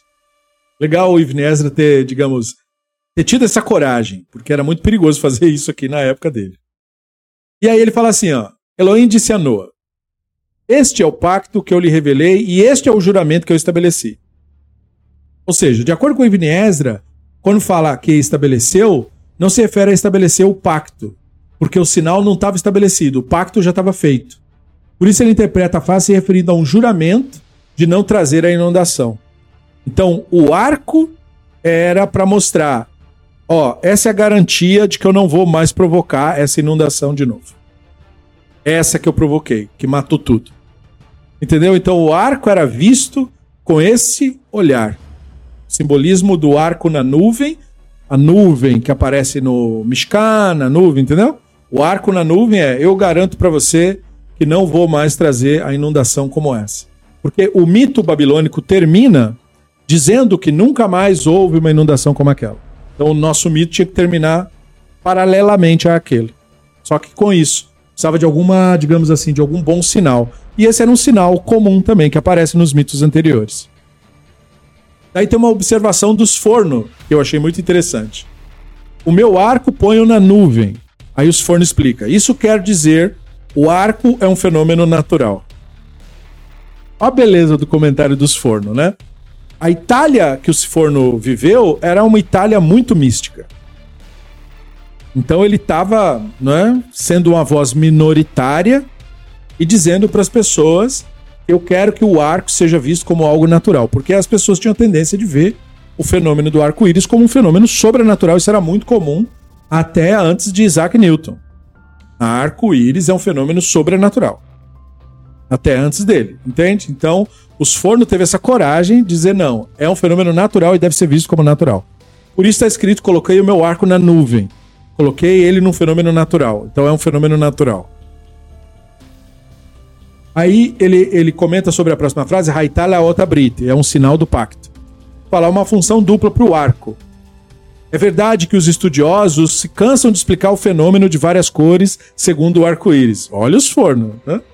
Algo que parece em ordem oposta das, das cores originais. Então, por quê? Porque você tem arco-íris de cores primárias e cores secundárias, tá entendendo? De acordo com a visão dos sábios em Ketuvot, a aparência do arco é um lembrete da geração de que aquela geração, embora ela pareça culpada, não sofrerá inundação. Então, o arco é um sinal de que, ó, vocês fizeram algo nas suas cidades aí que eu que mereceria inundação. Mas eu prometi que não ia fazer, né? Então eu estou aqui colocando a lembrança de que eu deveria, mas não vou fazer. Porque eu disse que não vou fazer para o justo. Mas se não fosse esse arco, entendeu? Então os sábios inverteram. O arco não era um sinal de que, olha, o pacto, entendeu? O arco era um sinal assim, ó. Se não fosse esse sinal, vocês estariam inundados hoje aí já. Entendeu? É um sentido oposto. Aí ele fala: é, foi relatado que se duas gerações tiverem a sorte de que em seu tempo nenhum arco jamais seja visto, essa será uma geração justa. Então, uma geração justa é uma geração que durante a vida inteira de uma pessoa nunca ela veja um arco. Então nunca vai existir essa geração. Entendeu que legal? Então toda geração está devendo. Isso foi interpretado como um sinal de que as pessoas da geração não precisavam do fenômeno do arco para alertar para elas fazerem techuvá. Então o arco é um sinal de techuvá. Entende? Então os rabinos dizem assim, ó, quando morre uma pessoa justa, aparece o arco. Como que como se o Hashem estivesse dizendo, ó, acabou o mérito de vocês. Mas eu só não vou levar adiante o processo porque eu prometi que não ia fazer isso. Entende? Mas não é por causa do mérito de vocês. Então é, é uma brincadeira narrativa, perceba, né? Como eles utilizaram a narrativa. Aí ele fala: os líderes fizeram um trabalho para prevalecer sobre o povo uh, a ideia de ser observador de Torá. Então, o arco era usado como motivação para isso, entende? A palavra Zot, que aparece no Vaiomer Elohim Lenoa Zot Otabrit, né? O Hashem falou para o Noah, este é o sinal do pacto, é um termo secundário, que age como um sinal de advertência do pacto. Quando o arco aparece, tem que chamar as pessoas para fazer chuvar e avisar para ela das calamidades naturais para que elas mudem os seus caminhos. Por quê? Porque, de novo, isso aqui está destoando da Babilônia. O que, a Babilônia dizia dos fenômenos e catástrofes naturais? Os deuses são caprichosos. Eles podem acordar um belo dia de mau humor e resolver matar todo mundo. E eles têm o direito de fazer isso, porque eles são os donos dos escravos. Você vê essa narrativa no cristianismo de hoje. O cristianismo de hoje diz é, o Deus pode matar as crianças de câncer, pode matar as pessoas com violência, porque é ele que te criou, então ele tem o direito de te matar. Eu vi uma vez uma entrevista com o Christopher Hitchens brigando com um cara numa rádio. e, e, eu gostava só para ver as argumentações dele. E o cara fala esse argumento pro Christopher Hitchens. Né? Ele fala: Ah, senhor Hitchens, como o senhor acha que o Deus é injusto nas coisas que ele faz se foi ele que te criou? E aí o Christopher Hitchens né, respondia do jeito dele: e que se dane. Quer dizer, só porque ele, ele criou alguma coisa, ele acha agora que tem direito de torturar? O senhor tem direito de torturar seus filhos só porque o senhor é pai dos seus filhos? Sim, o cara respondeu no telefone. Ele falou: Pois o senhor é um sociopata. Como que o senhor pode falar uma coisa dessa? e deu toda essa discussão. Então, essa ideologia antiga babilônica, ela não é esquecida. Ela faz parte da narrativa religiosa de muitas pessoas. Se o Deus te criou, ele tem o direito de fazer o que quiser com você. Só que a consequência natural disso é: se o líder da nação é o representante do Deus, então ele também pode ser desse mesmo jeito. Então ele pode ser sociopata, assassino, torturador, psicopata, e não tem problema, porque como ele é o líder, ele tem o direito de fazer isso. Ó a loucura. Entende? É muito perigosa essa ideia. Então, o motivo é, é, de ela ter que ser tratada cheia de dedos é este, porque ela gera consequências é, sociais muito, muito sérias. Achei interessante o comentário do Dr. Rabino Tsemayoré, sobre 9 e 18. É, nota 21. Os quatro filhos de Noah, de acordo com a fonte J, são Shem, Han, Yefet e Knaan. Isso é contra a fonte P, que enfatiza que só tinha três filhos. Para seguir aquele simbolismo do três que nós vimos, né? Possivelmente foi isso, entende? Tudo seguia o simbolismo do três. Daí aparece uma tradição com quatro. Aí o sacerdote falou: não, isso aqui deve estar errado, é três. Entendeu? Por quê? Porque as outras coisas são três. Entenda, né? Por que, que o sacerdote fez a mudança? Provavelmente, nós não sabemos. A fonte P não sentiu a vontade de apagar Canaã da lista, porque não era costume apagar nada. Em vez disso, acrescenta três palavras: Han foi pai de, para fazer Canaã não, ser filho do Noah, mas sim neto. Essas mesmas três palavras são mais uma vez adicionadas no 922, fazendo parecer que Han foi o perpetrador. No entanto, isso é problemático, pois Canaã é amaldiçoado em vez de Han. Porque o Noah amaldiçoaria o filho perpetrador em vez do próprio perpetrador. Então essa explicação do Tsemaioré da confusão narrativa. E é uma explicação muito boa. Né? Não encontrei uma resposta para a pergunta. Como não? Mas ele deu, ele deu a resposta. A resposta é a interferência de um sacerdote numa narrativa que originalmente colocava o Noah como quatro filhos, fazendo o Noah ter três filhos para poder seguir a mesma simbologia anterior de Adão com três filhos, Noah é o novo Adão, tem que ter três filhos também. Entende?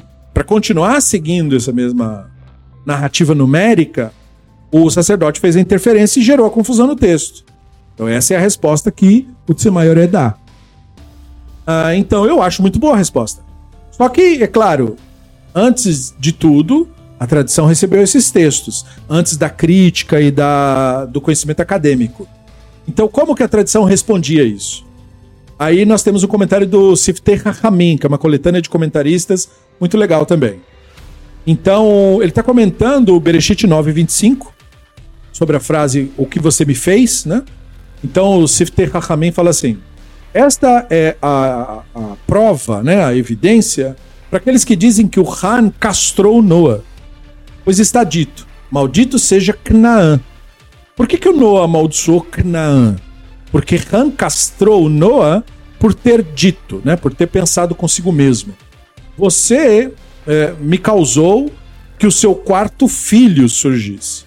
Essa é a prova para aqueles que dizem que e a prova para aqueles que dizem que ele foi sodomizado, que ele foi violado, é Han é o pai de Canaã, viu. Está escrito. Foi visto por Shem. Assim como lá no caso de Shem indica esse tipo de relação, aqui também no caso do Ham indicaria esse tipo de relação. Então é uma chamada inferência. O mesmo tipo de linguagem foi usado para dizer que é o mesmo tipo de expressão para expressar a mesma ideia. Aí ele fala: se sim, se for isso, por que, que o Noah amaldiçoou Canaã? Porque Han fez os dois. Han o sodomizou e o castrou. Então, por isso a maldição. Tosafot explica em Sanhedrin 70 que a razão pela qual Noah não amaldiçoou o próprio Han é porque está dito: Elohim abençoou Noah e os seus filhos. E uma maldição não tem efeito onde há uma brachá. Então é por isso que o Noah não amaldiçoou diretamente ele, porque ele já tinha sido abençoado, então amaldiçoou o outro, porque o outro seguiu os mesmos caminhos dele. Entende? Era a representação direta dele, como se fosse. Por que Han? Você pode perguntar, continua o Siftei Rahamim. Han sabia, como Han sabia que Noah desejava um quarto filho? A resposta é a seguinte: ele descobriu a si mesmo, a expressão ele descobriu a si mesmo, Vait Gala, em sua tenda, a Ahalá. A palavra Ahalá está escrito de uma forma feminina, na tenda dela. Então o que, que o texto diz? Noah se descobriu na tenda dela. Quem seria ela? A esposa dele. Então Noah foi visto indo ter relações com a sua esposa. Então ele soube que o Noah queria ter mais um filho. E aí ele, por não querer que a terra seja dividida nessa narrativa, né? Entre mais um, então ele vai lá e impede que o Noah tenha mais filhos para que não haja mais divisões de poder, para que isso seja dividido só entre eles. Bracha explicou que vai gal é a forma reflexiva. O verso está dizendo que o Noah agiu consigo mesmo como se estivesse se envolvendo com a sua esposa. Amassim reconheceu que o Noah desejava um quarto filho. Então, entendeu? É, a, a cena é construída de uma forma tal, segundo os comentaristas tradicionais, de modo a dizer que o Noah estava querendo dar continuidade na vida, gerar mais um filho, e aí esse ataque que ele recebeu foi um ataque furioso do Ham e do Canaan para que ele não tivesse mais filhos e assim não dividisse mais o aspas mundo, a terra, entre mais pessoas. Para que fosse dividido só entre eles, para que o seu domínio fosse um grande domínio. Isso explica a maldição. Você será escravo dos seus irmãos, ou seja, você não terá mais domínio nenhum. Você não terá mais terra. Você será escravo de todos os demais por isso que você fez. Entende?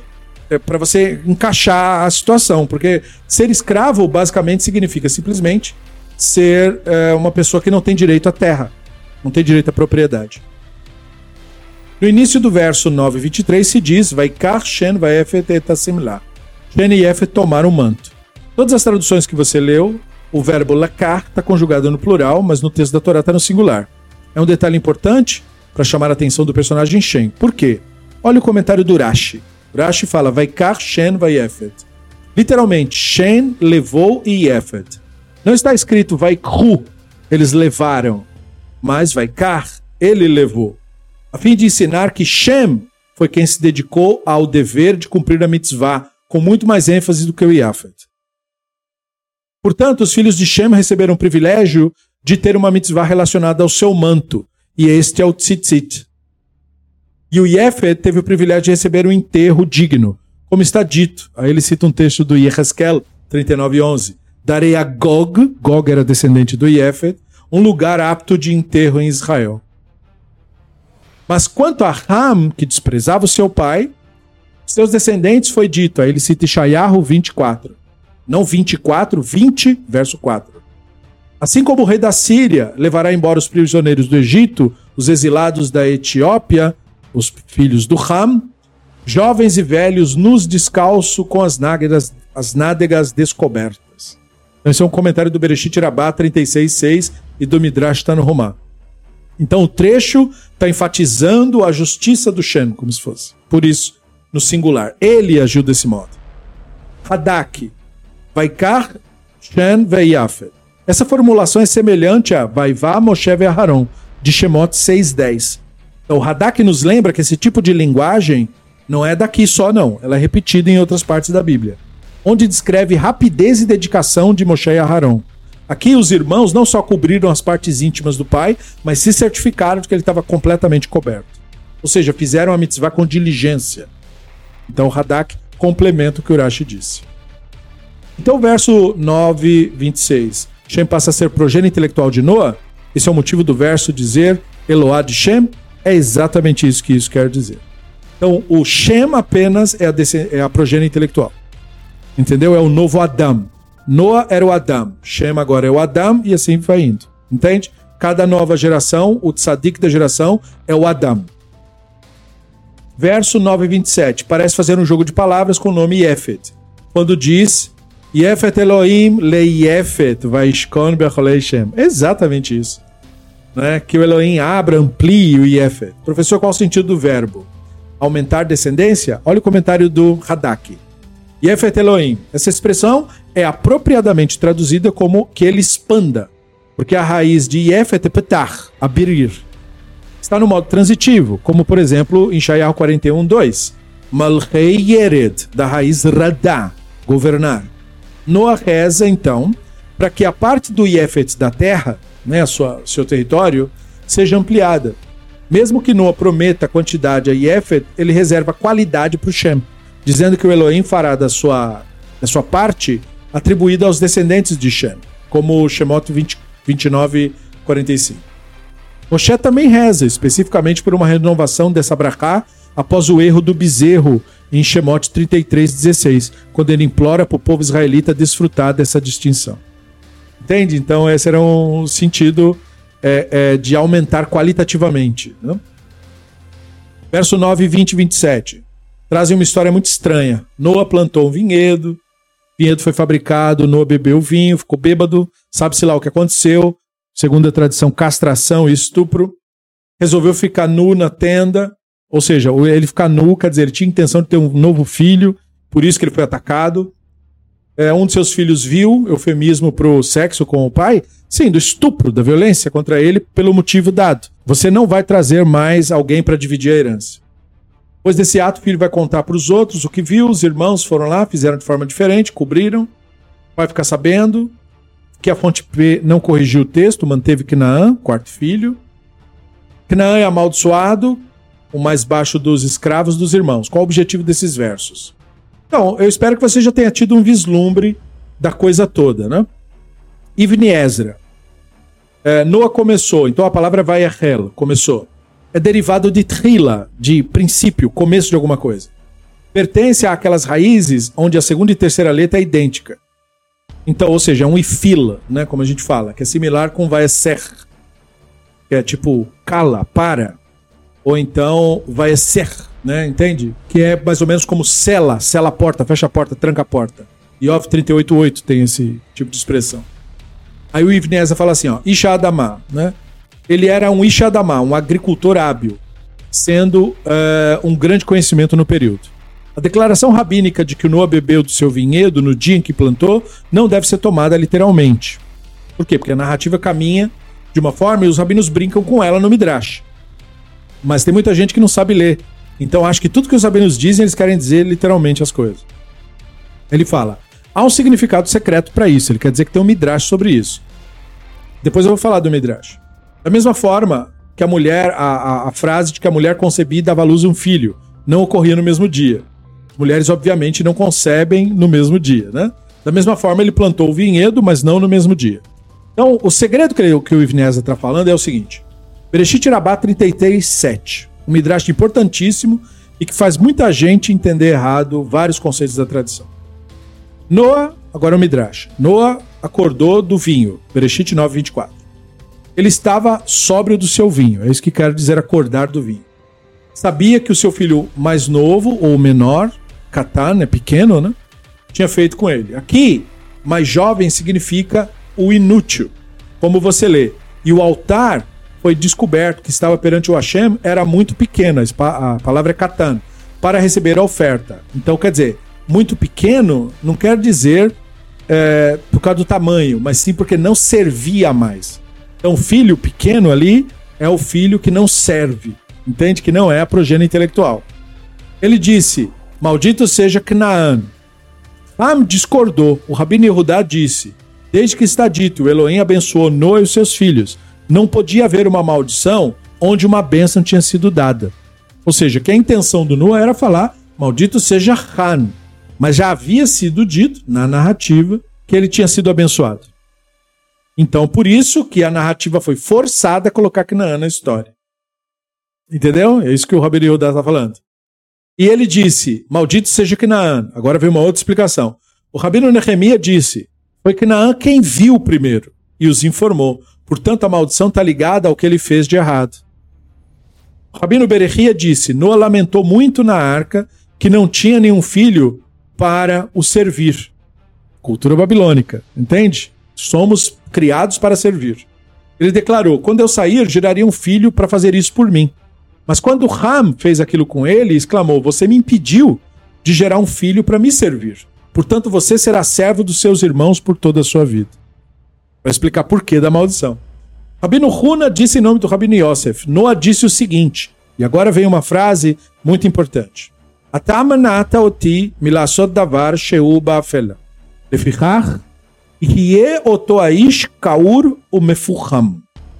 Você me impediu de gerar um quarto filho. Portanto, eu amaldiçoo o seu quarto filho. O Rabino Huna também disse em nome do Rabino Yosef: Você me impediu de fazer algo que é feito no escuro. Portanto, você será como um homem kaur, repulsivo, o mefuham e carbonizado. Ou seja, ele, a, a, qual que é a narrativa aqui, né? Dentro da arca não podia ter relações íntimas. Era proibido. Motivo, isso se tornou tradição judaica ah, mesmo em períodos posteriores, eu não vou dizer que ninguém segue isso, especialmente entre os fanáticos, porque não há nenhuma empatia por nada e nem por ninguém no mundo. Mas vamos dizer assim, no período medieval se falava sobre essa mitzvah. De que quando há uma calamidade no mundo, você não pode, dentro da sua casa, ficar indiferente a isso. Então você não pode seguir com a sua vida, digamos, sexual com a sua mulher, como se o mundo tivesse tudo bem, não é problema seu, as pessoas estão morrendo lá fora e você com isso. Né? Não pode. Era proibido na arca é, ter qualquer tipo de relação entre as pessoas. É passar as calamidades. Aí, segundo a narrativa midrástica, toda a arca, uma narrativa mitológica, claro, o, o Ram violou esse preceito. Então, como ele conseguiu violar se a arca era um espaço pequeno? Ele ia para um local escuro, escondido. Então, como ele ia para um local escuro, escondido, ele recebeu um castigo sobre isso. Aquilo que você faria escondido, você não vai poder mais fazer, porque o escuro no qual você foi se esconder vai ficar agora aderido a você. Então ele saiu todo escuro. De que jeito? Como, por exemplo, o personagem, agora, para quem entende de games, no Mortal Kombat, a partir do Mortal Kombat 2, tem um personagem que foi introduzido, dois ou três, não me lembro mais, acho que dois. Foi introduzido o personagem Nob Saibot. O Nob Saibot era um cara inteiramente preto, dos pés à cabeça.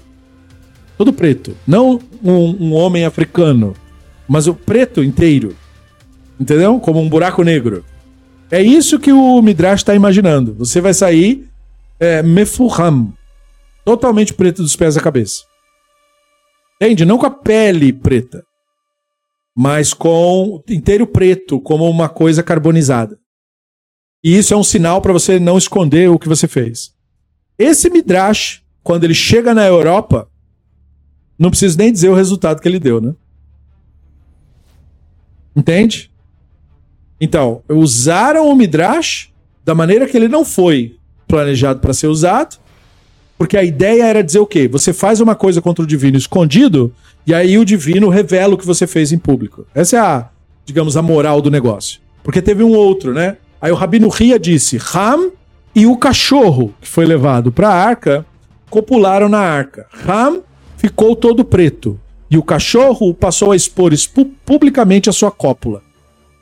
Ele usava isso para dizer: por que o cachorro faz isso no meio de todo mundo? É porque ele recebeu um castigo divino. Não é costume dos animais fazer isso. Quando os animais vão para sua cópula, se tiver alguém, se tiver uma presença estranha, eles param. Eles não, não gostam de ninguém assistindo.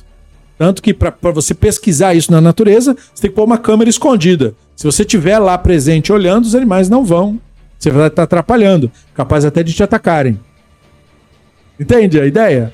Então, o, o cachorro não, ele perdeu isso que era uma característica da natureza na imaginação deles do passado. Por quê? Porque ele violou esse preceito da arca. Entende? Quando você coloca um cachorro violando um preceito, você está criando um midrash. Não existe preceito para bicho nenhum. Percebe? Então a moral da história é: o que você faz escondido gera consequência. E a sua indiferença gera consequência. Então Han ficou todo preto. Não os filhos do Han, ninguém. O Han ficou que nem o Nob Saibot. Só procurar na internet aí, escreve Nob Saibot, que é ao contrário, né? O nome do criador do Mortal Kombat, né? De um dos criadores. É o Ed Boon. Então por isso Nob Saibot. E aí você vai ver, o, o Ram ficou que nem o Nob Saibot. Rabino Levi disse: Isso pode ser comparado a alguém que cunhou sua própria imagem no próprio Palácio do Rei. Entende? Uma pessoa que pegou o Palácio do Rei e colocou a sua imagem lá, assim como se ele fosse o rei. O rei ordenou: Eu decreto que a sua efígie seja desfigurada e a sua moeda cancelada. Entendeu? A moral da coisa? Ele violou, ele afrontou o divino e ele foi eh, pessoalmente punido por isso. Não tem nada a ver com descendência dele, nada disso. A questão, como eu falei, da, dele falar, você será servo dos seus irmãos, é porque ele fez aquilo com Noah para não ter que dividir a sua herança, então ele perdeu completamente a herança. Essa é a história, né? A narrativa tá brincando com isso. Então tá.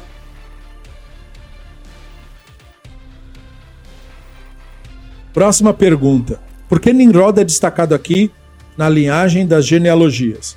Por causa da importância do Nimrod para a cultura dos Yehudaítas e das figuras do retrabalho que eles fizeram com os mitos babilônicos. Assim como Noah é o equivalente dos mitos babilônicos da inundação, assim como a própria inundação é um retrabalho babilônico do mito sumério, então, da mesma forma, você tem o Nimrod, você tinha que ter é, é, uma história que tivesse elementos comuns, desde a época que ela foi criada, sobre o domínio babilônico, que tivesse os personagens que eram presentes na cultura babilônica, mesmo que você o chamasse de maneira diferente.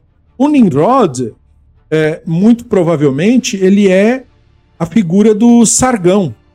E o Sargão no Levante é uma figura de impacto, digamos assim, maior.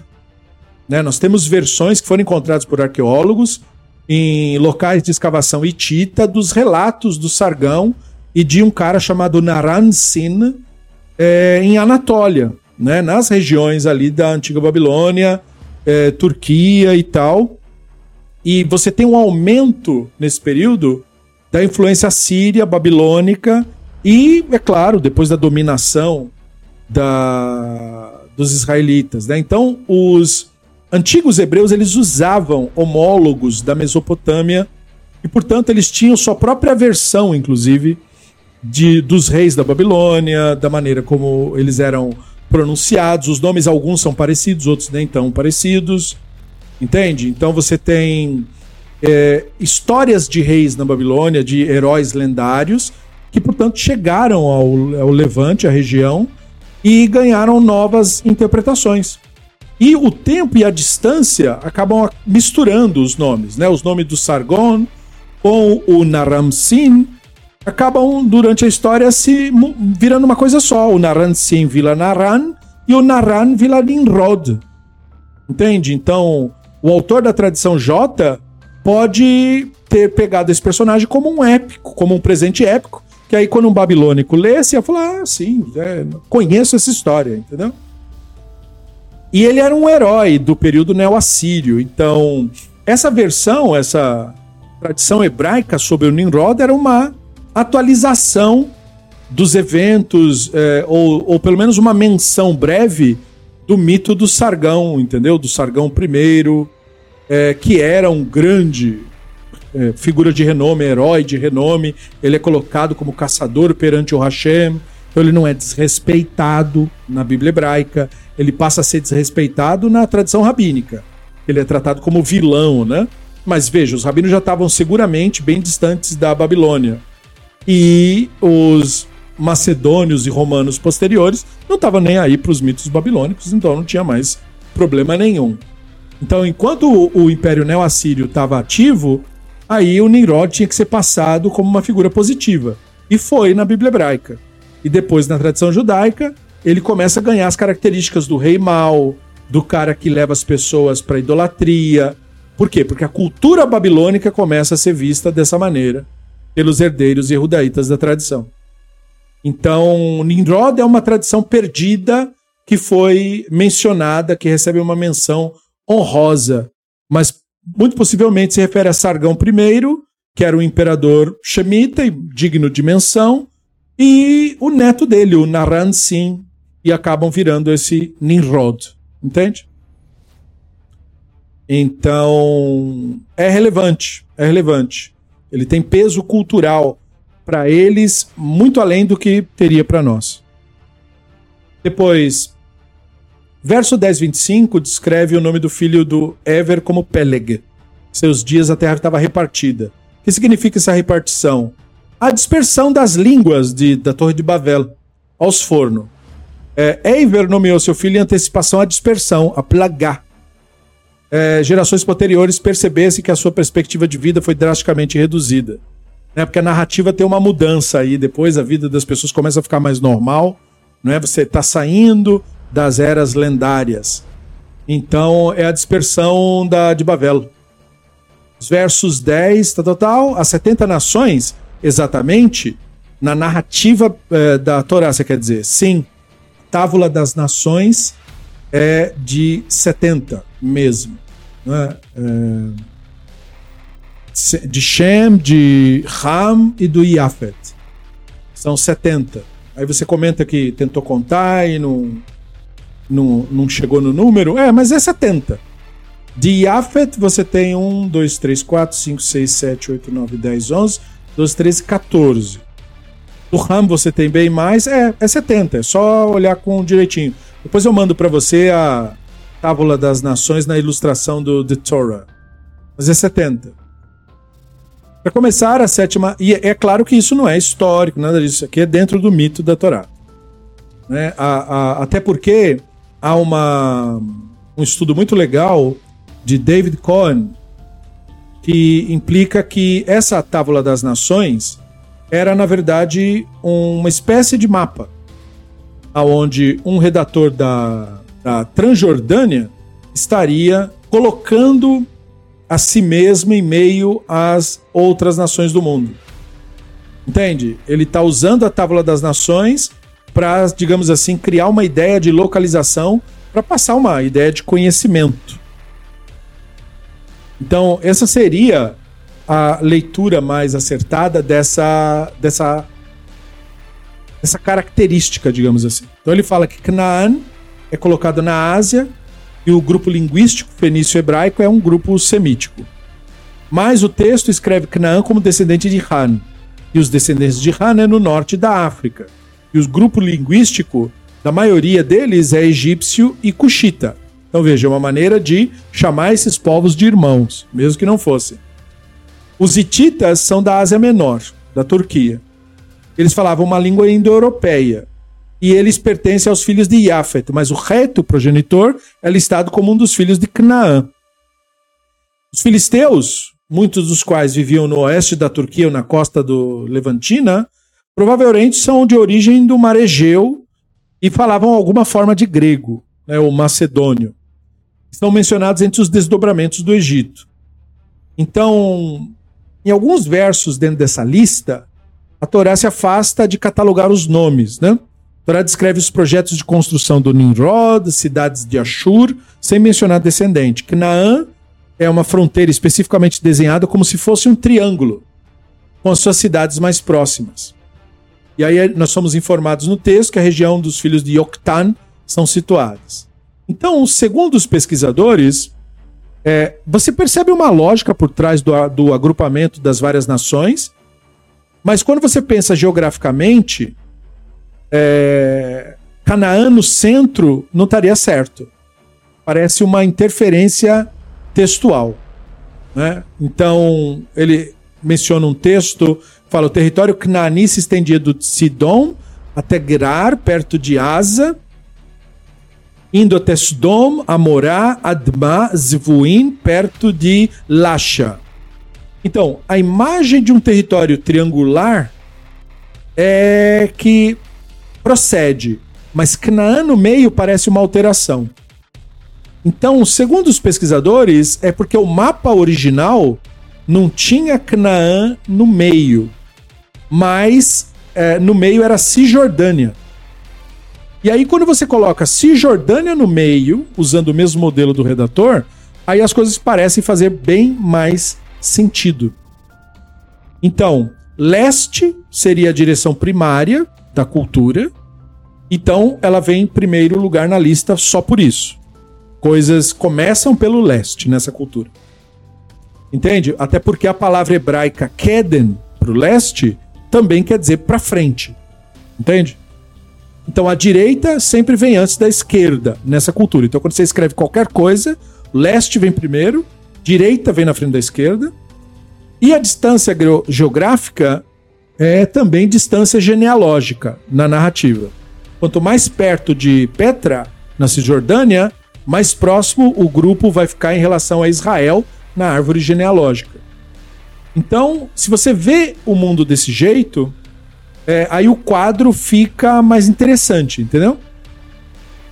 É, esse redator provavelmente estaria em Kadesh, que é Petra, nas montanhas ali. Então tá de frente para o leste. Na frente dele está o território do Esav, do Edom, que é o irmão gêmeo na narrativa do Yaakov e do Israel, do Bereshit 25:30, blá. Na direita dele, que é o sul, está o território do Ismael, tio do Yaakov, irmão do pai dele, né? Quanto mais ele avança para o sul, mais profundo, ele entra na genealogia ismaelita.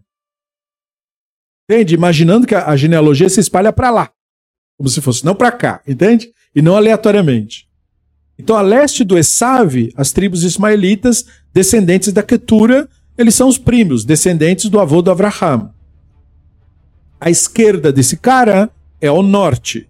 Então vai estar tá Moab e Amon, descendentes do Lot, neto de Haran, irmão do Abraham. Moab é mais próximo da genealogia.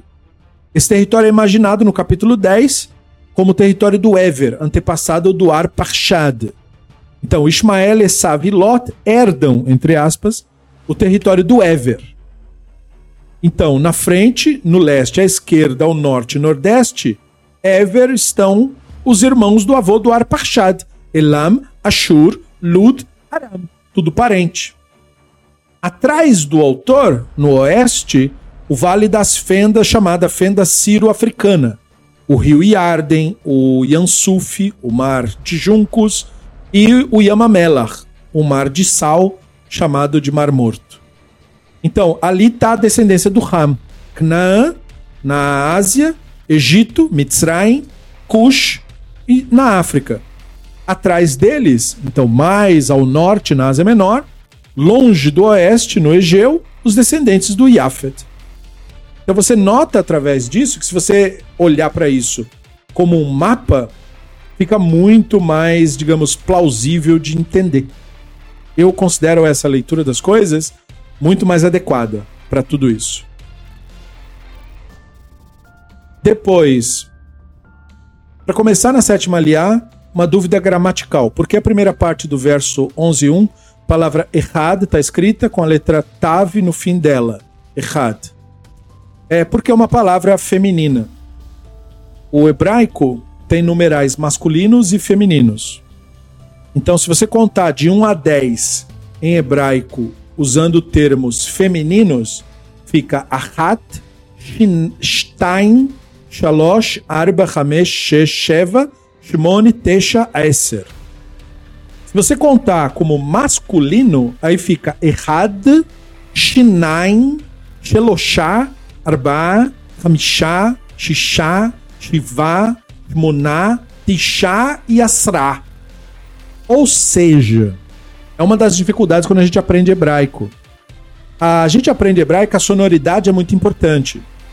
E que as palavras masculinas e femininas em hebraico são bem distinguíveis, porque geralmente palavras femininas têm terminação em A. Porém, nos numerais é o contrário.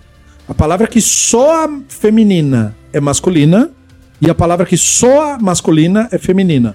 Só nos números. E é essa confusão. Não sei por que, que isso é assim. Não encontrei nenhum professor que me explicasse, mas isso é assim. Então ali está escrito errado por isso. Porque a palavra que vem em seguida, que está atrás, olha, é safá. Safá é uma palavra feminina. Então tem que falar safá errado. Entendeu? Safá errado. Uh, e é isso. É simplesmente uma questão de ser palavras masculinas e femininas. Tem que falar direitinho. E quando a gente está estudando, nós erramos muito, muito, muito. E quem não está falando hebraico fluentemente todo dia, erra muito nisso, porque é natural errar nisso, porque é uma característica muito peculiar dessa língua e você passa um tempo errando nisso, até memorizar esse negócio. No verso 11.2, quem são eles que migraram do leste? Os descendentes do Noa que foram despertos depois da dispersão. Verso 11 traz uma informação de que a construção da cidade da torre faria com que eles tivessem um nome. Sequência disso, eles não seriam espalhados por toda a terra. Versos 11 demonstram o fato de construir uma cidade e uma torre e não protegeu de ser espalhado. Qual a relação entre as ações? Pelo que entendi, esse texto quer demonstrar que misturamos as línguas e espalhamos as pessoas. A idolatria que se pretendia fazer poderia ser anulada. No caso, ocorreu-me também que eles queriam construir essa cidade para se autoprotegerem, confiando apenas em si mesmos, deixando a Shem de lado. Isso também é uma idolatria, não? Então, vamos começar do começo. Da onde vem a história da Torre de Babel? A Torre de Babel é o Zigurat.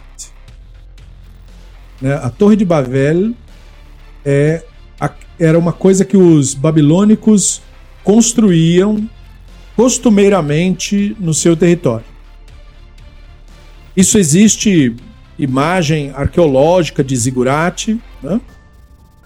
Então, o zigurate é uma estrutura gigantesca, existem zigurate em quase tudo quanto era cidade que antigamente era da Babilônia, e existe um zigurate maior nas cidades principais, zigurate de Ashur, o zigurate de Ur, tem vários zigurates. E o zigurate não era uma cidade no sentido comum da expressão. Ele, ele pode ser descrito como uma cidade, sim, mas era uma cidade dentro de uma cidade. Só que ele era uma cidade para os deuses. O Zigurata é uma cidade para os deuses, não é uma cidade para as pessoas. Dentro do Zigurate, os deuses eram servidos com comida, com música, entendeu? Era o lugar onde as pessoas entravam para servir os deuses. Então, como essa arte de contar histórias era a arte mais importante que havia, então eles tinham que trazer um dos elementos mais importantes que eles viram na Babilônia, que era o elemento do zigurate. Os babilônicos chamavam o zigurate de Etemenanque, que na língua deles quer dizer o laço ou a ligação entre o céu e a terra. Com esse entendimento, você entende o jeito que os hebreus trabalharam, retrabalharam a história. Percebe? Eles diziam que esse, esse prédio, essa estrutura, ligava eles aos deuses. E ali é que você consegue ser plenamente o escravo adequado dos deuses. Então, Zigurata era uma coisa muito, muito importante para eles. E que eles estão fazendo aqui são duas críticas: uma crítica externa, crítica aos babilônicos, e também uma crítica interna. Pelo menos é a maneira como a gente entende isso com certos estudos acadêmicos. Um que é recomendado é de James Scott, livro que chama Domination of the Arts of Resistance, Hidden Transcript. É o domínio da arte da resistência, das artes da resistência. Porque é isso, essa história toda é uma resistência cultural à imposição cultural da Babilônia. Então, de certa forma, a história é sobre nós, enquanto povos, e sobre eles, a Babilônia, e os dominantes do mundo, digamos assim. Pelo menos era como eles eram vistos, né? As pessoas é, é, que constroem esses prédios e dizem que são os escravos dos deuses usam essa mesma narrativa para escravizar todas as outras pessoas. E dizem ter o privilégio de fazer isso porque são escravos dos deuses. Então, isso passa a mensagem para o escravizado da arrogância, da ambição dessas pessoas, das ideias dos, de como eles viam os homens poderosos da Babilônia. Então a história é uma crítica oculta daquelas realidades políticas. Entende? Ela procura meio que ridicularizar as pretensões do império, porque diz: vamos construir uma torre até os céus. Então, quem via isso sendo construído, que era escravizado para construir, meio que se via numa função ridícula. Isso nunca vai ser feito, obviamente. Entende? Pensava-se. Então, eles são aqui citados como nessa metáfora. Bavel é uma transcrição oculta do que, que era o poder imperial. O poder imperial era você tentar atingir um objetivo impossível de ser atingido. Essa é a crítica externa. A crítica interna é sobre nós, é sobre os Erudaitas que estavam querendo se formar uma nação e que tinham que olhar para essa natureza, para os seres humanos terem essa tendência de querer fazer eles mesmos a ponte com os céus. Porque os Erudaitas estavam querendo construir um outro tipo de visão com o Elohim, usando os mesmos jargões, como nós dizemos, quando essas histórias foram criadas, eles ainda estavam sob domínio. Então não me venha com texto dizer que não é para ser escravo do Deus. Não me venha com isso. Porque é para ser escravo do Deus. Entende? Essa é a narrativa. Então o que, que os hebreus fizeram? Mudaram o sentido do que significa isso. Por isso a história do Egito. Né? Não vamos deixar de ser escravos do faraó para ser escravos do Elohim. Mas o que quer dizer ser escravo do Elohim? Ser livre na sua própria terra é um jeito diferente de ser escravo, que é um jeito não escravo de ser escravo. Percebeu? Mas é essa a ideia. Entende? E, e aí como é que faz? Vivendo sobre essas novas regras que funda o nosso novo Estado. Essas regras são a nossa liberdade daquela escravidão lá. Porque se nós nos tornarmos uma nação forte, não seremos mais escravizados por eles.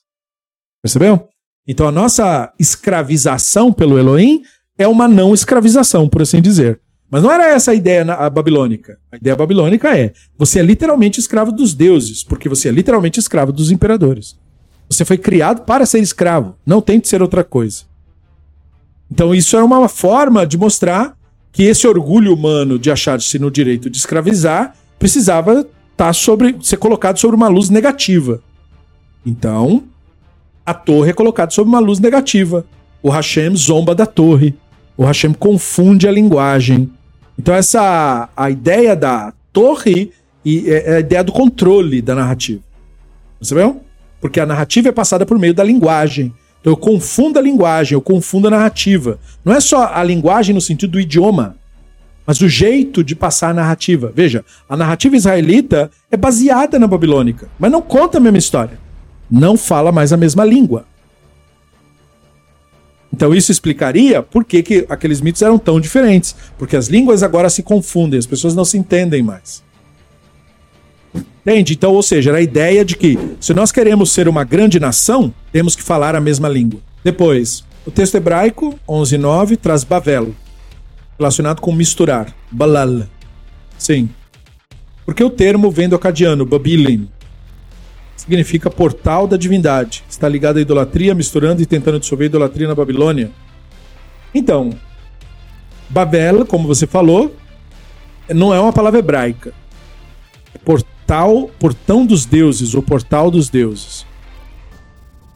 Então, o que, que os hebreus fizeram?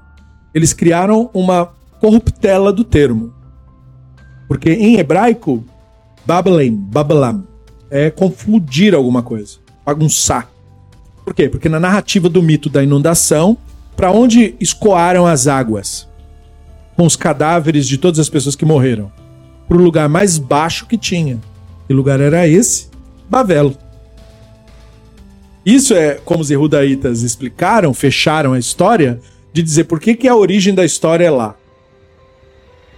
As águas escoaram para lá, entendeu? Toda a imundície foi para lá, para Babilônia, entende? Então, esse é, é, é, é, um jogo de palavras. Agora, olha como o Ibn Ezra explica. Bavel é uma palavra que não existe, diz o Ibn Ezra. Em hebraico, ele quer dizer. Bavel é uma palavra que não existe em hebraico. Ela é feita de duas palavras. Ba, veio, e bel, confusão. Bel é um substantivo, né? E aí, portanto, é, como ele é substantivo, quando ele é usado como balal, é assim, ih, chegou confusão. Então era um jargão, um apelido que foi dado para Babilônia. O Aleph está faltando. Se colocasse, ficaria Bagad. Bagad é o, a letra que está faltando. Ou seja, a fortuna está chegando, a boa ventura está chegando. Então eles corromperam o termo mesmo. Sem que, é, veja, era um protesto cultural contra a Babilônia. Aí ele fala: como é visto em alguns lugares, né? como em Haskell 2029, é, apresenta palavras parecidas e termos semelhantes. Ou seja, corrupções de palavras com pequenos termos, ba, ma, entende? Como a tradição vê o desenvolvimento das civilizações? Para a tradição, o desenvolvimento traz apenas idolatria? Não, não se trata disso, né? Não é o desenvolvimento enquanto cultura. Porque o desenvolvimento não era o centro da análise desses povos você pegar povos que viviam dois mil anos antes, mil anos antes, e no ano mil, é, antes da Era Comum, a vida era mais ou menos a mesma coisa, com pequenas modificações. Alguém só descobrir como é que assa um tijolo para o barro ficar mais firme. A vida das pessoas não mudou muito. A grande revolução da humanidade mesmo é na área industrial. Antes disso, seres humanos viviam de forma muito, muito parecida, com pequenos avanços apenas. Então não é esse o foco. Mas quando você caracteriza uma história, uma lembrança, um mito, isso sugere que a coisa não tem valor, entende? Porque as pessoas acham que só o empiricismo tem valor, como se o ser humano, isso é muito curioso, fosse um animal que experimentasse a realidade plena sendo que nós só começamos sequer a entender isso há pouquíssimo tempo. Durante a maior parte da nossa história, nós nunca fomos animais que teve qualquer contato com a realidade como ela é, exatamente como os demais animais da natureza não enxergam a realidade como ela é, não percebem a realidade como ela é. Nós lidamos com as histórias, nós evoluímos para isso. Né? Nossos corpos, nossas mentes se moldaram para serem afetados e se afetarem mutuamente pelas histórias, pela comunicação. Então, uma história é muito importante para nós. Muito mais, ela sempre foi importante. E ela deu origem à sociedade, ela deu origem à cultura, ela deu origem aos costumes. E, e nós adquirirmos hoje o domínio das nossas histórias, talvez seja o passo mais importante que a humanidade deva dar. Porque enquanto a humanidade for escravizada por histórias, ela não compreenderá e não assegurará o seu papel no mundo. Uma história cria um império e também o destrói. Uma história emancipa um ser humano e também o destrói. Então, quando você lembra de pesquisador, pesquisadoras, Mircea Eliade, por exemplo, para esse autor, mito é uma cosmogonia, um esforço para entender os, o, o, como que essas histórias afetam a vida. Os deuses é, é entender a vida. Entende? Não é os deuses que importam, é a vida que importa. Então, os mitos é, babilônicos, judaicos, eles se concentram no papel do divino no mundo, porque o foco de atenção é o mundo. É muito diferente do mito babilônico. Note, o mito babilônico tem uma longa história só sobre os deuses. Porque o ser humano é irrelevante no mito babilônico. Ele é o escravo do Deus.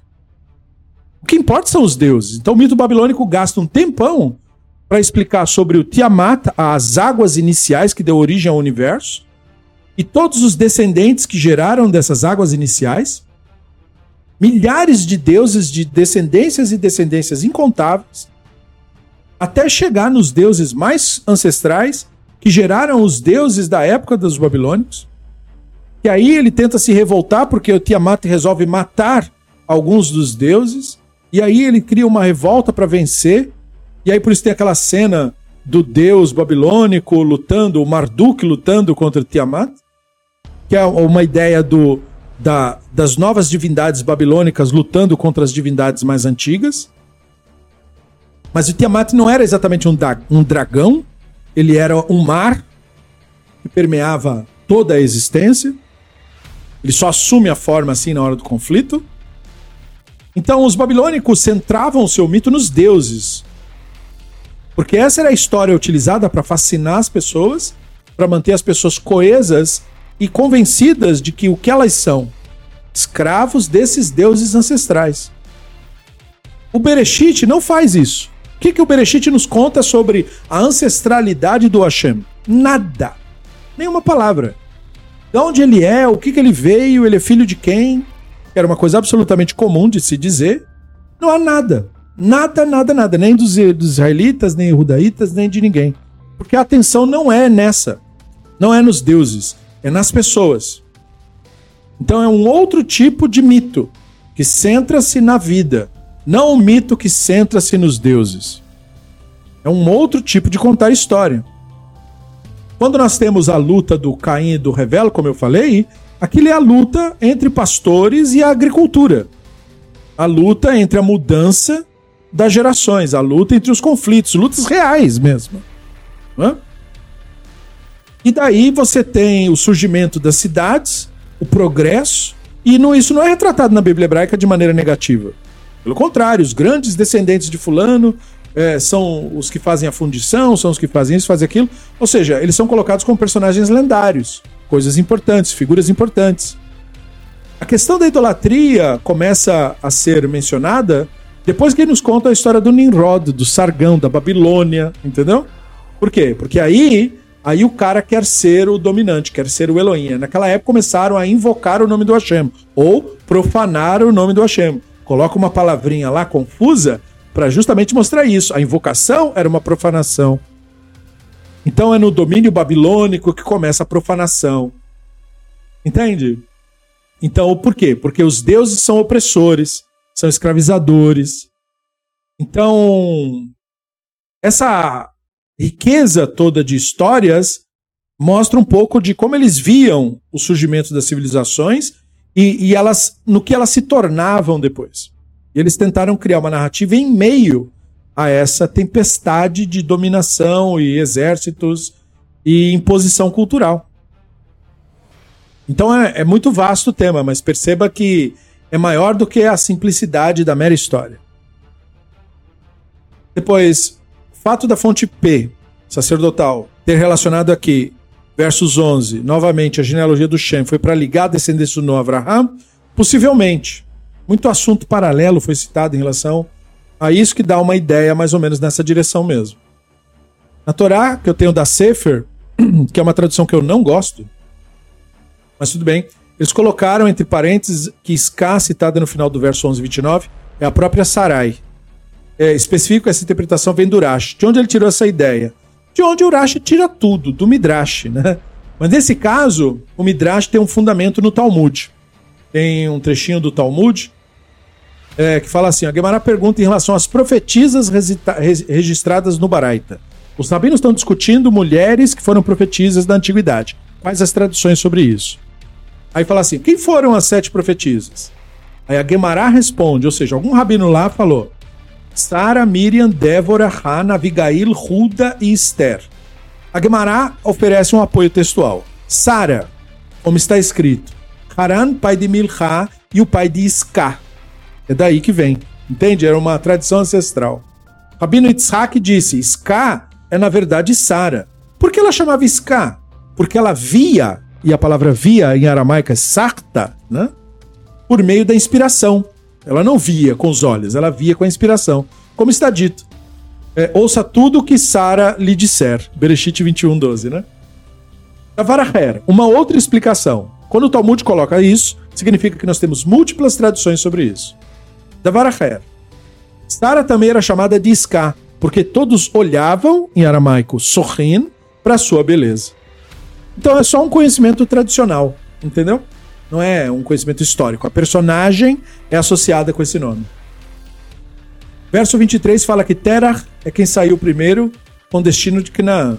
Para mim era Abraham quem havia sido ordenado. Pois é. Então é possível que Terah é quem tenha recebido o chamado de ir para Canaã e não Abraham. Abraham só continuou porque o pai faleceu no caminho. Então olha o Riscune. Riscune interpretou Vaikar Terah et Abraham Beno. Tera levou o seu filho Abraham. Ele pretendia levá-lo o caminho todo até Canaã, porque ele era descendente de Shem, que tinha sido dado ao Elohim aos descendentes de Shem, como nós sabemos de Bereshit 9:27. Então o redator pode estar construindo a história por isso. Lot e Sarai foram com Terah, vendo que eles eram sobreviventes da família de Haram. Aí o Riscuni continua. Sobre a frase, vai Tan Maur Kasdim. Migraram né, de Ur Kasdim sobre a ordem do Elohim. A base dessa interpretação é encontrada em Bereshit 15:7, onde o Elohim é citado como dizendo a Abraham: Eu sou Hashem que tirou de Ur Kasdim, não Terah. De acordo com essa interpretação, não sabemos exatamente onde o Hashem tinha dito a Abraham para sair de Kasdim. O autor dessa interpretação é Ibn Ezra. Ou seja, não nos foi informado direito a história. Vai Avu Adaran. Eles vieram até Aran. Terah não foi capaz de completar a viagem até Canaã porque ele morreu em Haran. Então, veja, há uma ambiguidade ali. Nós não temos certeza, nem mesmo os comentaristas tradicionais têm. Muito bem. Então, nós concluímos mais um trechinho do nosso estudo do Sefer Bereshit. Eu espero ter conseguido esclarecer mais um tiquinho desse vasto tema que é o Sefer Bereshit. E fico à disposição dos colegas dos Havrutot do nosso Beit Midrash para perguntas e outros questionamentos. No mais, eu agradeço a atenção e o apoio de cada um e nos vemos numa próxima oportunidade. Leitro.